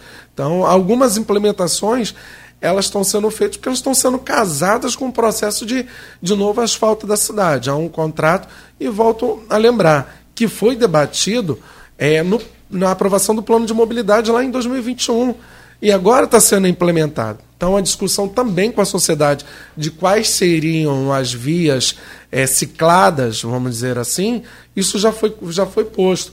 Claro, a gente pode melhorar, pode reforçar cada vez mais a comunicação e a prévia discussão, a informação sobre a implantação, com certeza o poder público tem que melhorar as suas ações a todo instante, mas não quer dizer que não foi feita ou que o compasso do momento para a execução não deveria ter sido esse. É, por exemplo, aquela, aquela onde colocaram fogo, que é a Barão de Miracema. Miracema. Eu tenho amigos que trabalham, que, que moram em Guarulhos e trabalham no, no Shopping Boulevard e que muitas vezes utilizam aquela ponte, a, a ponte ali de, de ali, desce ali para fazer a conexão com a 28 de março, muitas vezes pegar lá Nilo Peçanha para poder chegar no, no muitas vezes ou tem outros que já vão pela própria BR, que já vão pelo já desce a ponte da General Dutra aí, ó, de Mocaibe, né, muitas Pega o vezes. Espírito Santo e vai, vai. embora. Isso aí. Mas muitos vão por ali. É, pela lógica, não tem por que ele não ter uma, uma, uma ciclofaixa. Né? Se você imaginar que hoje, né, muita gente trabalha no centro, mas muita gente hoje já está trabalha, trabalha na Peninca, trabalha no Shopping Boulevard, é, em outras, naquela outra região. A Arthur Bernardes, por exemplo, já está Sim, só falando daquela região ali gastronômica, não, mas já, sim. já tô falando De mais fora é, fora, é. depois da, da, da própria da passagem aqui da do Tobeda. sim. Dali Da- em diante já Maria. tá. A própria João Maria É. já é comércio grande ali, de automóvel, Sim, de sim. lojas e tudo mais. Pets. é, Pets e tudo Então mais. assim, então, a gente- então, assim, não pensar nisso, é, o que- e, e principalmente quando você fala que você tem um, um trânsito sobrecarregado, quando você fala que você tem um transporte ineficaz, quando você fala várias outras questões, aí quando é para atuar e mudar isso, aí não serve, porque vai, vai atrapalhar minha loja, na frente da minha loja? Então assim, Quer então, mais incêndio para. Ah, desculpa. então é complicado, porque a- a- as pessoas elas falam muito em soluções coletivas, mas elas olham muito no individual. Então é difícil, porque eu imagino que se você quer, se você quer um trânsito menos sobrecarregado, você tem que incentivar a utilização de outros veículos. E aí, e aí quando você fala assim, aí hoje a gente vê as bicicletas elétricas que estão crescendo muito. Às vezes eu até fico assustado que parece as bicicletas elétricas até um passa na ciclofaixa, bum, parece- vai rápido que meu E carro. pode, não pode? A bicicleta elétrica pode. Pode, é. A gente tem. Dá para poder fazer uma regulamentação também agora sobre a utilização por parte das bicicletas elétricas. Mas aí a gente amplia a discussão para a questão dos ciclomotores, né? Mas As pode ou não? e Vai proibir? Não, não. Até tantas cilindradas. Isso, isso. Vai ter um limite de Vai um cilindradas. limite, é. Porque aí você extrapola a velocidade e aí tem que ser no, na, na via e não na, na ciclofaixa, porque senão você continua. Porque tem umas expondo. motonetazinhas que o Rodrigo Ah, falou, é, que Principalmente passa calçadas, hein? Como- É. Porque as pessoas ainda também estão circulando com essas bicicletas elétricas, inclusive em algumas calçadas. Então a gente precisa ter Também- Ah, isso aí não tem jeito. Entendeu? Precisa ter E as pe- regulamentação. e- é, ó, tem um comentário. Como dizia lá em Talva, o cara passa zunindo do seu lado. Não, tem as Lá em bicicletas. São João da Barra também não fala zunindo, não. Quer dizer que você é de cidade grande. Não, São João da Barra não fala não. Eu não posso falar como, como fala. Passa modo. Você sabe Eu como é sei. que fala. Ah, Tem três microfones para fechar, não vai dar tempo, não. Ó, tem uma aqui, vamos lá. Esse aqui é uma polêmica. Porque eu, eu, assim, todas as vezes que eu vi, e você tocou num ponto aí muito interessante, todas as vezes que eu vi campanhas de trânsito, com marmanjo já, com marmanjo que eu digo sou eu, 52 anos. Cara, o que, que eu vou aprender mais com campanha de trânsito? Será que eu não sei para que, que serve aquelas caixas amarelas dentro, no meio das, dos encontros das pistas? Nos, será que eu não instintivamente não sei que ali não é para parar o carro ali? No mínimo para ter atenção? E, mas eu, eu, vou ouvir uma pessoa aqui mais inteligente do que eu, que é o Guilherme Rangel, que ele diz aqui: Bom dia. É, e a única vez que você tocou aqui e que eu gosto muito, aí sim, que são campanhas educativas com as crianças. O que, que você vai ensinar para mim, por exemplo, com 52 anos, para Beto com 50, que ele não pode jogar lixo pela janela do ônibus? Qual cidade mesmo? 50 anos, feio. Tá acabado. Você pensou o quê? 60? Pô, na boa, como que uma pessoa vai aprender que não pode jogar o lixo pela janela do ônibus, pela janela do carro? Dá quase aquela música de Belchior, pela tela, quem é ela? Pela janela. Bom, é, Guilherme Rangel, bom dia. Sinto muita falta das campanhas educativas no trânsito, inclusive de uma grande impunidade. O que, que você acha sobre essas campanhas grandes? Agora, não só naquelas pontuais, como você falou que tem, que existe, que você tem feito, mas uma grande campanha, mutirão, com faixas e tal. Você acha que isso. Então, Nogueira, é, assim, acho que. É, volto a falar, é, é, a gente pode cada vez mais melhorar? Sim, com certeza. Mas é, é feito. E isso é um, um mote meu no MTT desde que eu estou aqui é, são as campanhas educativas. É, maio, no mês de maio inteiro, a gente tem a campanha do Maio Amarelo. Em setembro tem a Semana Nacional do Trânsito. E ao longo do, do ano a gente também faz várias ações, seja em conjunto com a PRF, seja em conjunto com o SESC Senat. Nós fizemos campanhas inclusive com o Ferreira Machado. Porque o, o número de acidentes, de acidentados, e de pessoas que acabam ocupando leitos, que são levados para o hospital, inclusive é, gerando uma de, demanda de recursos dispendidos com eles, é muito grande.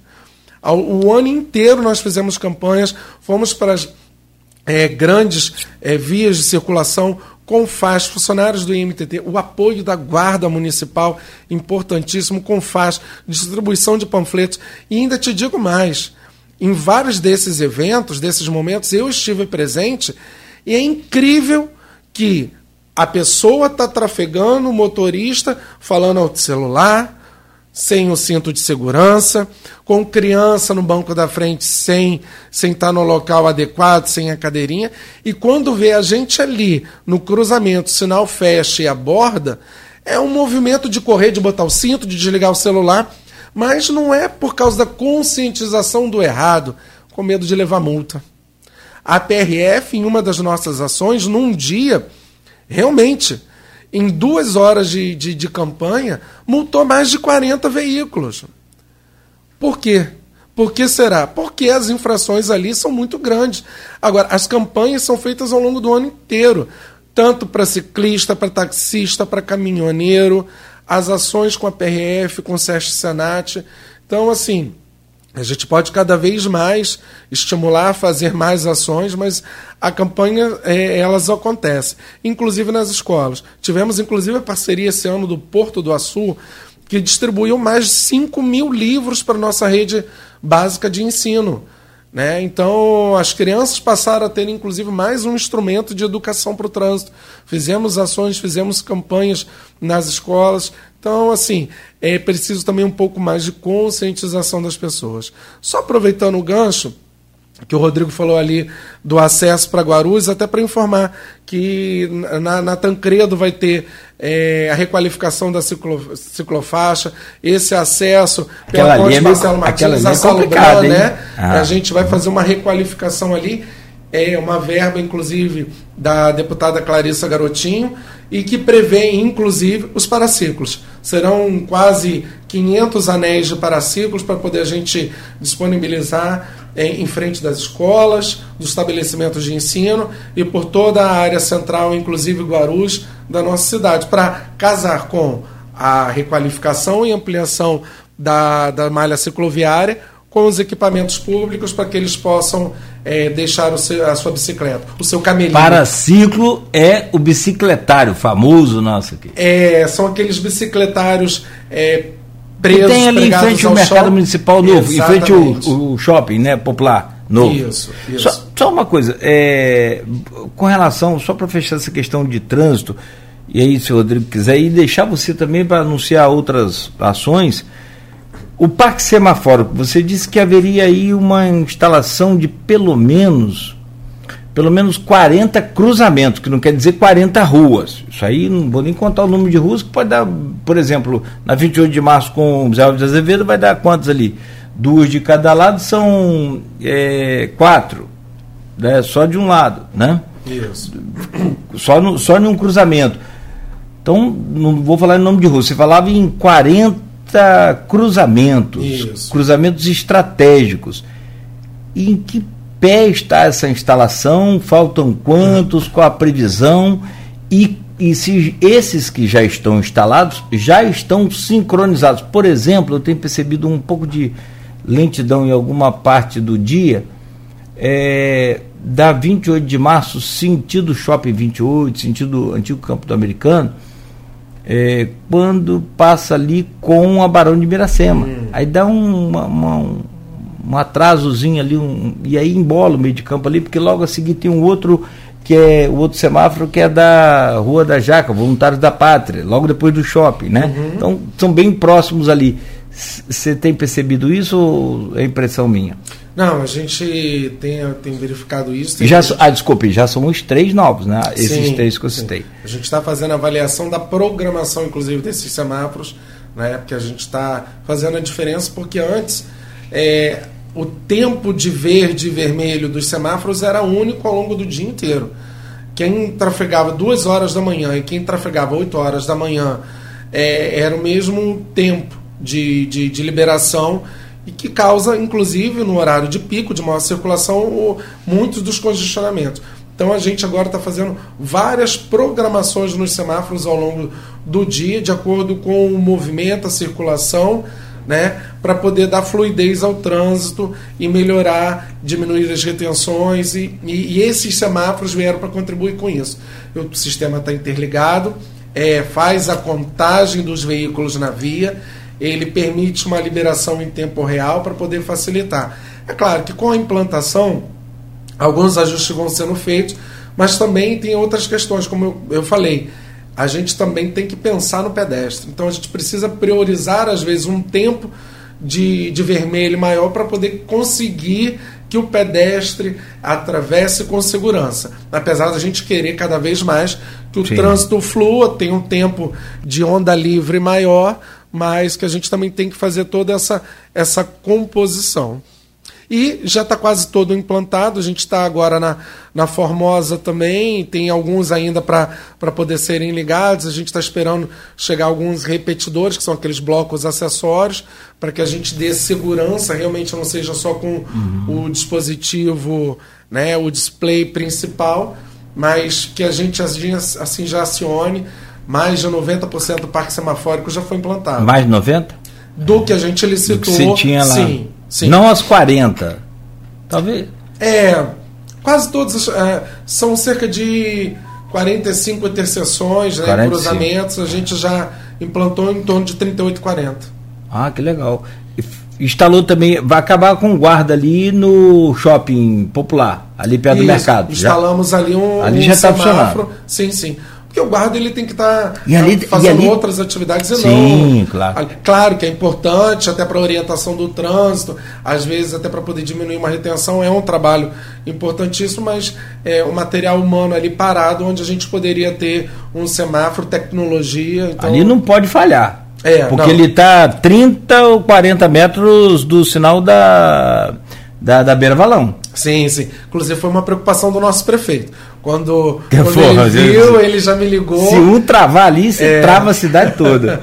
não, mas ali está bem, bem planejado, está tá sincronizado para não gerar retenção. Pelo contrário, para conseguir dar fluidez. Só mais umazinha aqui, Rodrigo. É, aqui também na Rua dos Andrades, que é essa nossa rua aqui, já tem o poste. Sim. Aqui na Rua dos Andrades com a Rua do Príncipe né? Marechal Deodoro. Sim. Também vai ganhar um semáforo. Vai E que é, também não deve ser 50 metros ou menos. É, deve dar uns 50 metros da Riachuelo, da, da, da Ouvidor. Ouvidor. Pela Tenente Coronel Cardoso que do Ouvidor. Sim, Também tem que. tá- Isso vai ganhar semáforo agora, por esses dias também já sim, está no nosso plano já está com implantação. poste. Na Rua do Gás com a Formosa, Goitacazes com a Tenente Coronel Cardoso, também já tem a instalação de um novo. Sim, É, inclusive agora, mesmo no período de férias, é, a equipe até me demandou a pergunta. Eu falei assim: não, a gente precisa concluir todas as implantações e vai estar sendo feita entrando janeiro aí. Um pedido. É, e acabou a minha parte. Lá na. Se bem que eu quero, queria falar sobre as multas e essa coisa. Ah, quando é que É, as eu queria câmeras. perguntar sobre isso, porque a gente tem visto muita gente desrespeitando ainda. O exemplo é aquele ali da, da, da José Alves de Azevedo junto com a 28 de março.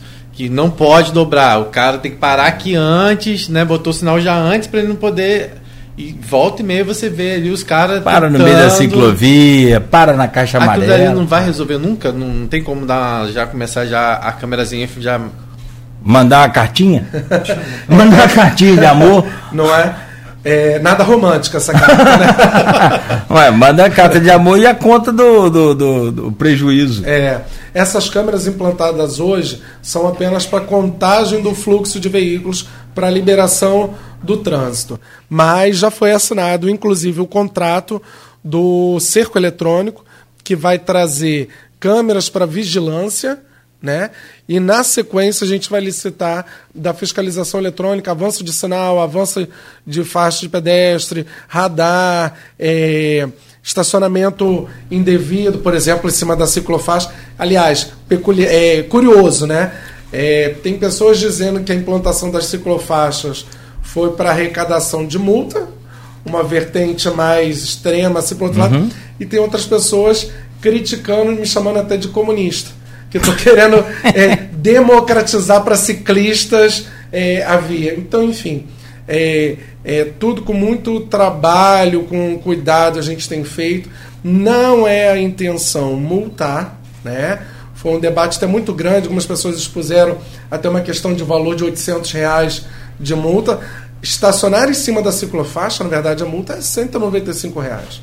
Essa pessoa foi multada em 800 reais porque ela já vem numa recorrência e aí vai é, aumentando o valor da multa, né? Então, assim, quem não comete irregularidade não vai ser penalizado, não vai ser multado, não vai ser taxado, não vai ter seu direito de circulação impedido. Então, a via é para todos. Então, mas essas câmeras hoje nos semáforos, elas auxiliam só na a questão... contagem do fluxo de veículos para poder melhorar o trânsito. Não, Pra- não há multa. Não a multa. E não serão as mesmas câmeras. Não, serão outras, Outras câmeras, câmeras. implantadas. Estas se somarão, ganharão também a tecnologia para integrar o todo o sistema. Cara, eu, eu sou a favor da multa, sabe? Porque se você andar certo, não tem multa. Sim. É simples assim, é, é desse jeito. Porque eu ando a pé e de bicicleta. Meus filhos andam de bicicleta. Os filhos das pessoas também que andam, de bicicleta. Será que, né, infelizmente, o cinto de segurança, por quantas vezes você já ouviu falar? Os carros vêm com cinto de segurança desde quando? Exato. né? Acho que desde a da, da- Sim, você sim. Fusca e você pegar um Fuscão 70 e todos eles têm sido de segurança. E quando que você- que você ouviu dizer que em 1970, 1980 o pessoal usava cinto? Exato. Só foi passar a usar cinto, e aí eu também estou nesse meio, não estou falando que eu sou nenhum edu, é, bacaninha, não. Estou falando que também, quando eu comecei a receber a multazinha, que chegava até aqui na rádio, eu queria botar o cinto aqui na cadeira, com medo de ser multado. Porque, cara, dói no bolso. É. o único órgão que dói na gente mesmo, é o bolso, né? Nogueira, eu sou servidor do Detran. Olha o sucesso, o benefício para a população que foi a lei seca.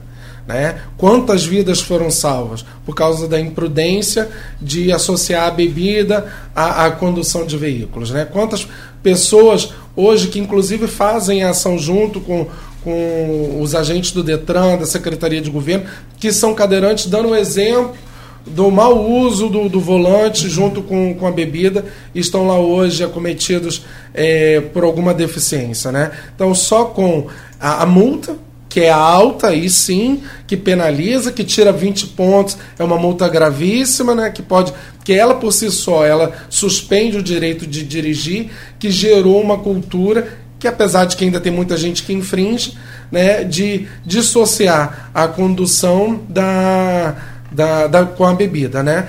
E, e assim outro relato até comentei com você estava, é, por exemplo, no barbeiro, me perguntou quando que implant, será implantada é, a, a, as multas, as câmeras para multar, porque aí ele passará a respeitar aqui na cidade, assim como ele faz em Macaé. Por que ele faz em Macaé e não faz em Campos? Por que, que ele não mantém ah. é, é, a regularidade na via? Então, questões culturais, mas que a gente precisa tratar, gera alguns incômodos, mas que é importante a gente dar continuidade. Tem um... E se manter firme, né? Porque é.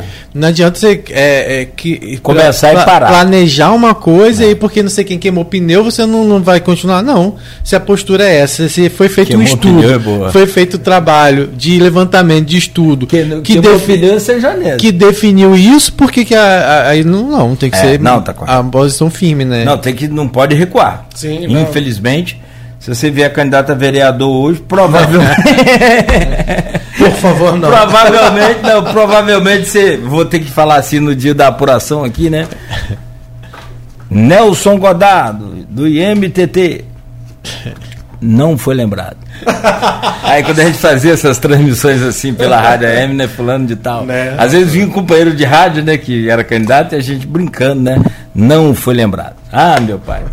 Era uma, uma agonia. Rapaz, rapidamente, é, é, eu vi um exemplo em Vila Velha, achei fantástico, caro, mas achei fantástico. As ciclovias, pelo menos na área central, ó, me lembrei agora da ciclovia que Teseu Bezerra, do Sindipetro NF, sugeriu, cobrou, pediu para ali, é, até para dar uma certa segurança, e aí já mexe com o BR-101, é, Campos Ururaí, é, é, Shopping Levar Ururaí. Seria uma, hein, cara? Não, a quantidade de ciclistas ali é imensa. Ali, ali dá pra. Hein? É, mas aí é algo que a gente tem ali que é BR-101. É, com artérias, até com a própria renovação, o novo contrato pode, de concessão. Pode da... encaixar ali. É. Mas a, o que eu queria te. Talvez você saiba melhor do que eu, mas Vila Velha é um exemplo, eu vi recentemente, melhorou muito o trânsito em Vila Velha. Vitória era muito bom, sempre foi muito bom. Mas Vila, o trânsito muito limpo, mas Vila Velha é muito complicado. Eles colocaram agora, agora, um tempo atrás, a ciclovia elevada. Uhum. Você já viu, chegou a ver lá? Tipo assim, não muito, ele é ciclista ali, ó, nosso galã da, da madrugada aí, é ciclista, Genilson fotógrafo, é. Genilson Peçanha, um dos maiores profissionais da, da fotografia. E é ciclista, mas assim, sei lá, uns 20, 30 centímetros de altura. É. Além do, do, do, asfalto. Muito, muito, muito bacana. É, a solução é adotada em várias cidades do país, inclusive até é, uma faixa mais iluminada, uma sinalização diferenciada. São vários recursos para poder chamar a atenção e trazer a segurança. E evitar, o... evitar ali o abarroamento com os carros. E os carros. É, entrarem na ciclofaixa, estacionarem em cima da ciclofaixa, uhum. para causar obstáculos realmente de acesso. Só umazinha para te pedir, que eu acho eu, eu tenho essa impressão que você fez isso, ou alguém fez na época que estava aquela reforma do asfalto da 28 de março. a tanto o sinal da, da Raul Abu Escobar e também da Caldas Viana, que são o prolongamento da Formosa e Saldanha Marinho, consequentemente, com a Gilberto Cardoso. Você retardou os semáforos dessas é, Raul Escobar e, e esqueceu de desretardar, porque outro dia eu passei lá Aí minha esposa falou: Você não vai abrir, não? Eu falei: Liga para Godaí, ué. Deu tempo. Cara, demora muito, porque foi necessário, porque todo o fluxo estava vindo da Baixada, do, do, do Jockey, Penha, daquela região você travou os semáforos ali para poder dar fluidez, claro, sim, evidente. Sim. Só que como são aqueles semáforos velhos, não dá para dar uma olhada nisso lá, no que eu acho que agora não precisa mais, né? É, não, vou pedir para a equipe para poder rever ali a Se é questão, que eu, porque ali ainda são, são, tempor, são temporizadores estáticos, né? Então a gente é.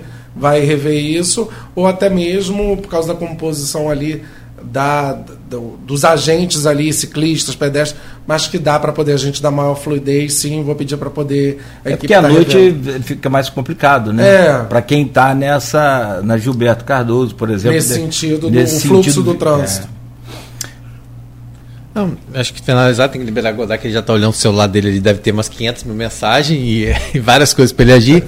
a gente que eu gostaria só de falar, é, saber se já está sendo pensada a questão da mobilidade para o farol de São Tomé, uhum. Né? Porque é porque a gente sabe que a questão do transporte para praia é uma coisa né, que precisa de uma reestruturação nesse momento, mas também a questão da organização do trânsito do farol. Isso já está sendo discutido, pensado? Como é que está isso? Sim, sim, tem tido algumas reuniões é, com a ordem pública, a postura, a guarda, o IMTT, diversos órgãos né, do município para poder atuar de forma organizada lá em Farol. A sinalização viária novamente está sendo feita em Farol, inclusive. Farol é só van hoje também?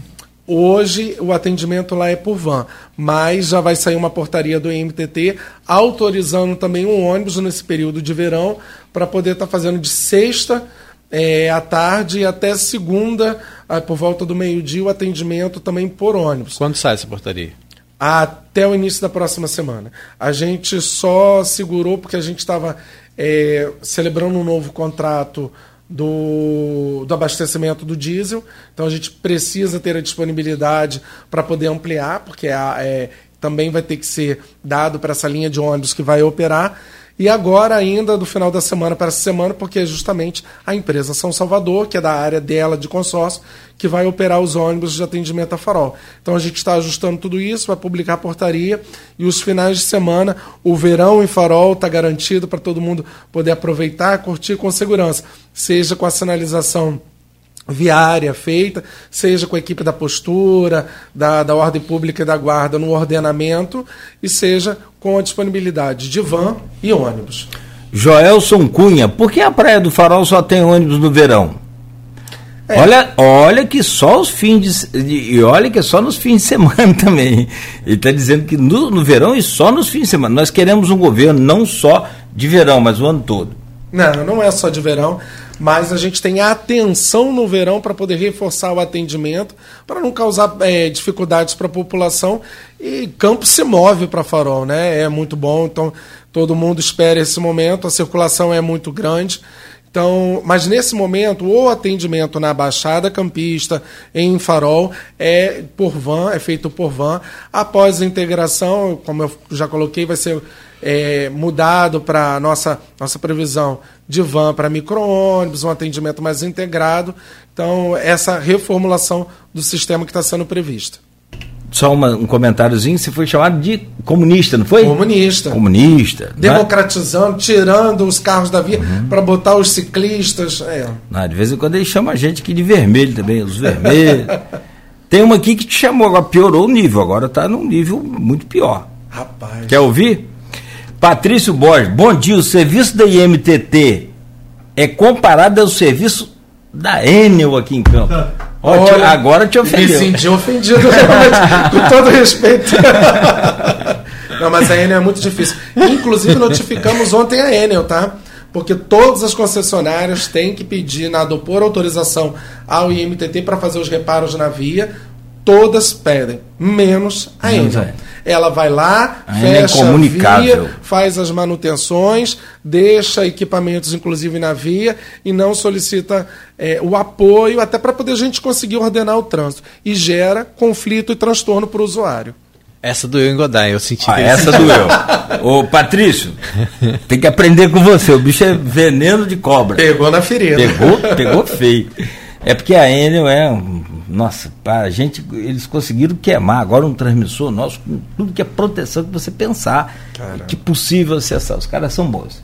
Pelo menos, pelo menos tem um grande diferencial. Uma... Que Godard está aqui com a gente, né? Menos mal. Ó, tem, se você olhar, tem um painel desse aí de iluminação. Ali tem uma lâmpadazinha dessa de LED que já não tem mais a, o, o protetorzinho ali. Ali, ó, tá sem. Isso é Enel. É impressionante. tanto que dá aqueles piques, piques de energia. Hoje, né? Porque o pique ele é muito pior do que a falta de A falta de energia faltou, passou meia hora, 10 minutos, volta.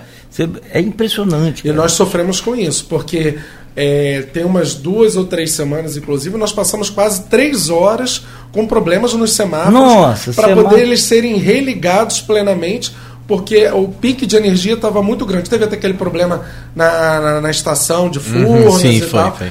A, a, recomposição do sistema da Enel foi muito lento. Ficou apenas uma fase funcionando Uhum. e isso causou um transtorno, inclusive, para o trânsito.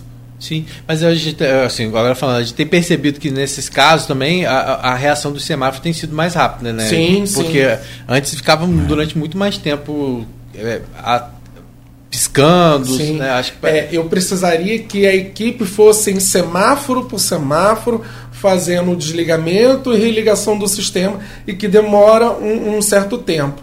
Agora não, com uma única ação sistêmica via computador, direto do IMTT, eu desligo todo o sistema interligado e religo. Ele leva três minutinhos para sua recomposição como um todo e além de que tem no break que garante ainda inclusive é, que se for muito rápido o pique de energia é, ele não vai cair, mas a, a celeridade para resolução é muito maior. Imagina ter que circular com uma única equipe que eu tinha em todos os semáforos da cidade, desligando e religando o sistema para poder ele se recompor. E agora você tem um painel, não tem já? Uhum. Sim, sim. Que nesse, ah, tá. É, eu tenho um, um painel de acompanhamento de todos os pontos semafóricos que estão interligados. Não. E eu consigo saber qual é o problema, mais fácil buscar solução ou startar mesmo ali remoto, sem precisar a equipe estar já dá um diagnóstico. Já. Ah, legal. É, não, aqui o Joelso deu uma ideia aqui, por que que não licita empresas de ônibus grandes de fora, cadastrando motoristas, cobradores e fiscais de vans, empregando, só assim acaba essa desordem no transporte em geral. É, a gente tem contratos de concessão que devem ser respeitados, devem ser cobrados, devem ser penalizados, e assim são feitos, mas a gente tem que respeitar os contratos, que ainda tem um prazo de 10 anos, no mínimo, aí, é, a mais ainda de concessão. A gente tem dado suporte, feito a questão do subsídio, mas, como eu sempre falei, buscando atender a população. O problema são as empresas grandes de fora. Onde é que tem que funciona? É Esse que é o problema. É, é, o sistema como um todo Como um do todo no transporte no, país Brasil tá, é. se você pegar a cidade do Rio de Janeiro, é, mais de 15 empresas estão em falência, decretaram falência, concordaram, estão em recuperação judicial. Enfim, a gente vê dificuldades em, em Teresópolis, Fri, Teresópolis, Friburgo, Macaé passou por isso também. A City, que opera lá, precisou também entrar em um acordo com o município, fazer uma questão de operação. Enfim, não é apenas um problema é, no- da nossa cidade. Parquímetro, nem pensar, né? No centro. Tem a previsão, tem um estudo, mas a gente segurou a implantação para não ser um, um caos maior ainda com as obras de recapeamento. Aí seria um transtorno até para a questão de estacionamento, a gente com ruas interditadas, então a gente preferiu segurar, objetivando sempre a melhoria, um melhor atendimento para a população. Quando é que você vai instalar a ciclovia da Formosa? Janeiro, Vai? vai. Bicho, é peitudo, hein? então tá bom. De onde a onde? De- É, então, a gente está estudando ainda, está revendo um trajeto aí, eu prefiro até, para poder não gerar um- uma comoção aí de algumas pessoas, esse eu prefiro até segurar. O prefeito até pediu para a gente reavaliar um certo trecho, para poder não gerar problemas, é, conflito até do trânsito, mas que vai haver sim, e é um pedido das entidades de classe. Porque você não tem como passar na Formosa e o pessoal anda de bicicleta. Eu Sim, ando de bicicleta sim. na Formosa. É tenso. Agora, inclusive também, é, falando para os ciclistas, é preciso conscientização deles também. Porque tem locais que já foram implantados ciclofaixas Sim, e eles e eles continuam andando Sim, no meio fora da- do- pavimento, da via, ali conflitando com os carros. Que que então falei, a conscientização tem que ser para todos. Não, e aí, às vezes, vou dar um exemplo. Ali na. Nós temos a, a Alberto Torres e a Cora de Alvarenga. Sim. Tem a ciclofaixa na Alberto Torres, que dá o direito de você ir e vir, né? A Sim. ciclofaixa não é só pra, Bidirecional. Não é? Mas ele, muitas vezes, você. A Cora de Alvarenga, na, no horário de ida para o centro, eles continuam usando a Cora e a, e a, a ciclofaixa da, da É. Alberto Torres fica livre. A Cora de Alvarenga você tem até que acessar também a, a, a Alberto Torres em um determinado trecho. Mas eles não começam, mas quem vem de Nova Brasília já podia pegar desde lá de Exato, cima, não pega. exato. Ele vem pela Cora e aí, aí só vai. E você passa na Alberto Torres de manhã cedo, tá vazia a ciclofaixa naquele Aí trecho. sim, é uma ação nossa, dos agentes do MTT, que a gente já está programando para poder fazer, para poder orientá-los de que pegue já por toda Alberto Torres e não faça é, o acesso pela Cora. E vai acontecer acidente ali. Só umazinha. Tem um amigo meu que ficou, rapaz, 9 e 17. É, essa, essa uma. é, é, é, você queria falar, Genil? Você ia dar uma sugestão? Com relação a essa situação aí, é, Ah. o ciclista você falou tudo, né? Eles deixam de, de É. transitar pela ciclofaixa que tá lá Pra andar na- na- né? é. E outra coisa? Mas é uma questão realmente de conscientização. E os, eu abri ali. E, E eles acham o seguinte, por exemplo, tem aqui essa é, ouvidor, né? É sentido 28. 28. Né? É, mão- a ciclofaixa ali é mão, É mão e contramão. Só que, tudo bem, todo motorista tem que ter essa atenção de estar olhando para um lado isso pro é complicado. Outro dia o cara veio atrás, pra, porque não esperou ele atravessar. Ele tem que ter atenção de que ali é uma travessia. Exato. Exato. ciclista tem que É. ter atenção que ali é uma travessia e o cara não pode parar o carro no meio da pista para poder ele passar. E o outro fluxo que está vindo aqui, É. o cara daqui não vai parar, vai causar um acidente. Então, É uma doideira. Essa conscientização Tem- tem, que partir motorista- do ciclista. Do ciclista Qualquer também. esquina tem que olhar para os dois lados, Sim, infelizmente. sim, sim. Que, por exemplo, você está saindo da Rua dos Andradas para pegar a Formosa. Formosa é sentido único. Você só olha para a direção Uhum. do mercado. Quando você vai olhar para a esquerda, aí de repente vem alguém de bicicleta, é errado, que não pode, é contramão, mas para evitar o acidente é bom olhar as duas pistas. Só para fechar, é, o ciclista também não respeita os semáforos quando o sinal está fechado, está fechado para moto, para carro e para bicicleta, que também é um veículo. Exatamente. Veículo de motor é, de propulsão humana, né? Que fala. Exato, exato. É, de mobilidade ativa.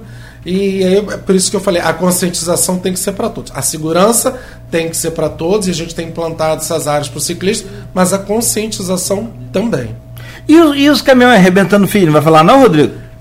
Não, não tem mais como não. O caminhão passou aqui, deu maior prejuízo no comércio. Como evitar isso? Eu falei, bota uns pórticos assim, né? É, como eu falei, com a fiscalização eletrônica, a gente vai conseguir coibir muito mais essa questão. Tem um caminhão agora lá no grupo, né, Beto? É, uma retroescavadeira, em cima arrancou os fios na 28 de março, em frente à antiga estação ferroviária, lá perto da, da, da, Secretaria de Educação. Olha Olha lá. É. Olha aí, a retro só passando com aquele braço assim, arrancando os fios. Bicho, que doideira. Já Meu, tem um problema. Já tem problema. é, amigo, obrigado, bom dia, é, é, é, boa sorte para você e, né, evidentemente, que pelas ações acertadas, parabéns e, e continue aí é, com essa disposição que você está, que é interessante para gente, apesar de toda mudança ser boa só para os outros, né? Nunca ser boa para gente. Não, obrigado aí pela, pelo espaço, pelo, pelos comentários. É importante a gente estar informando a população e dar continuidade a esse trabalho. É árduo, mas é, é necessário, seja para melhoria do trânsito, seja para melhoria do transporte, principalmente. Estou à disposição sempre. Muito obrigado, querido, sempre. Tamo junto sempre. Agradecer a você, Beto, o Genilson está aqui, em especial o Godard, né, e todo mundo está acompanhando a gente. Lembrando que amanhã tem edição da Folha cedinho nas bancas, né? Então o dia só está começando. Tá só começando. Vai sair amanhã parte dessa entrevista também? Tem trechos aí? Tem... É, vai estar no todo o contexto né, dessa questão do transporte, que a gente está acompanhando desde sábado, né? A gente não chegou a noticiar no jornal ainda, então tudo isso vai estar no contexto dessa grande mobilização que a prefeitura fez para poder resolver essa questão do transporte de forma mais emergencial depois do incêndio lá na São Salvador. Obrigado, Joelso, pela participação, Maurício. Obrigado aí ao nosso querido é, é, Guilherme Rangel, da Portal Imóveis. Obrigado a todos que participaram aqui. É, obrigado, Genilson, também. Beto, e mais uma vez, Godard, um forte abraço, boa sorte para você sempre. 9 horas 21 minutos em Campos, fechamos o Folha no Ar de hoje, que volta amanhã às 7. Oferecimento de Coagro, Proteus, Unimed Campos, Laboratório Plínio Bacelar e Vacina Plínio Bacelar. Continue ligado aqui na Folha FM.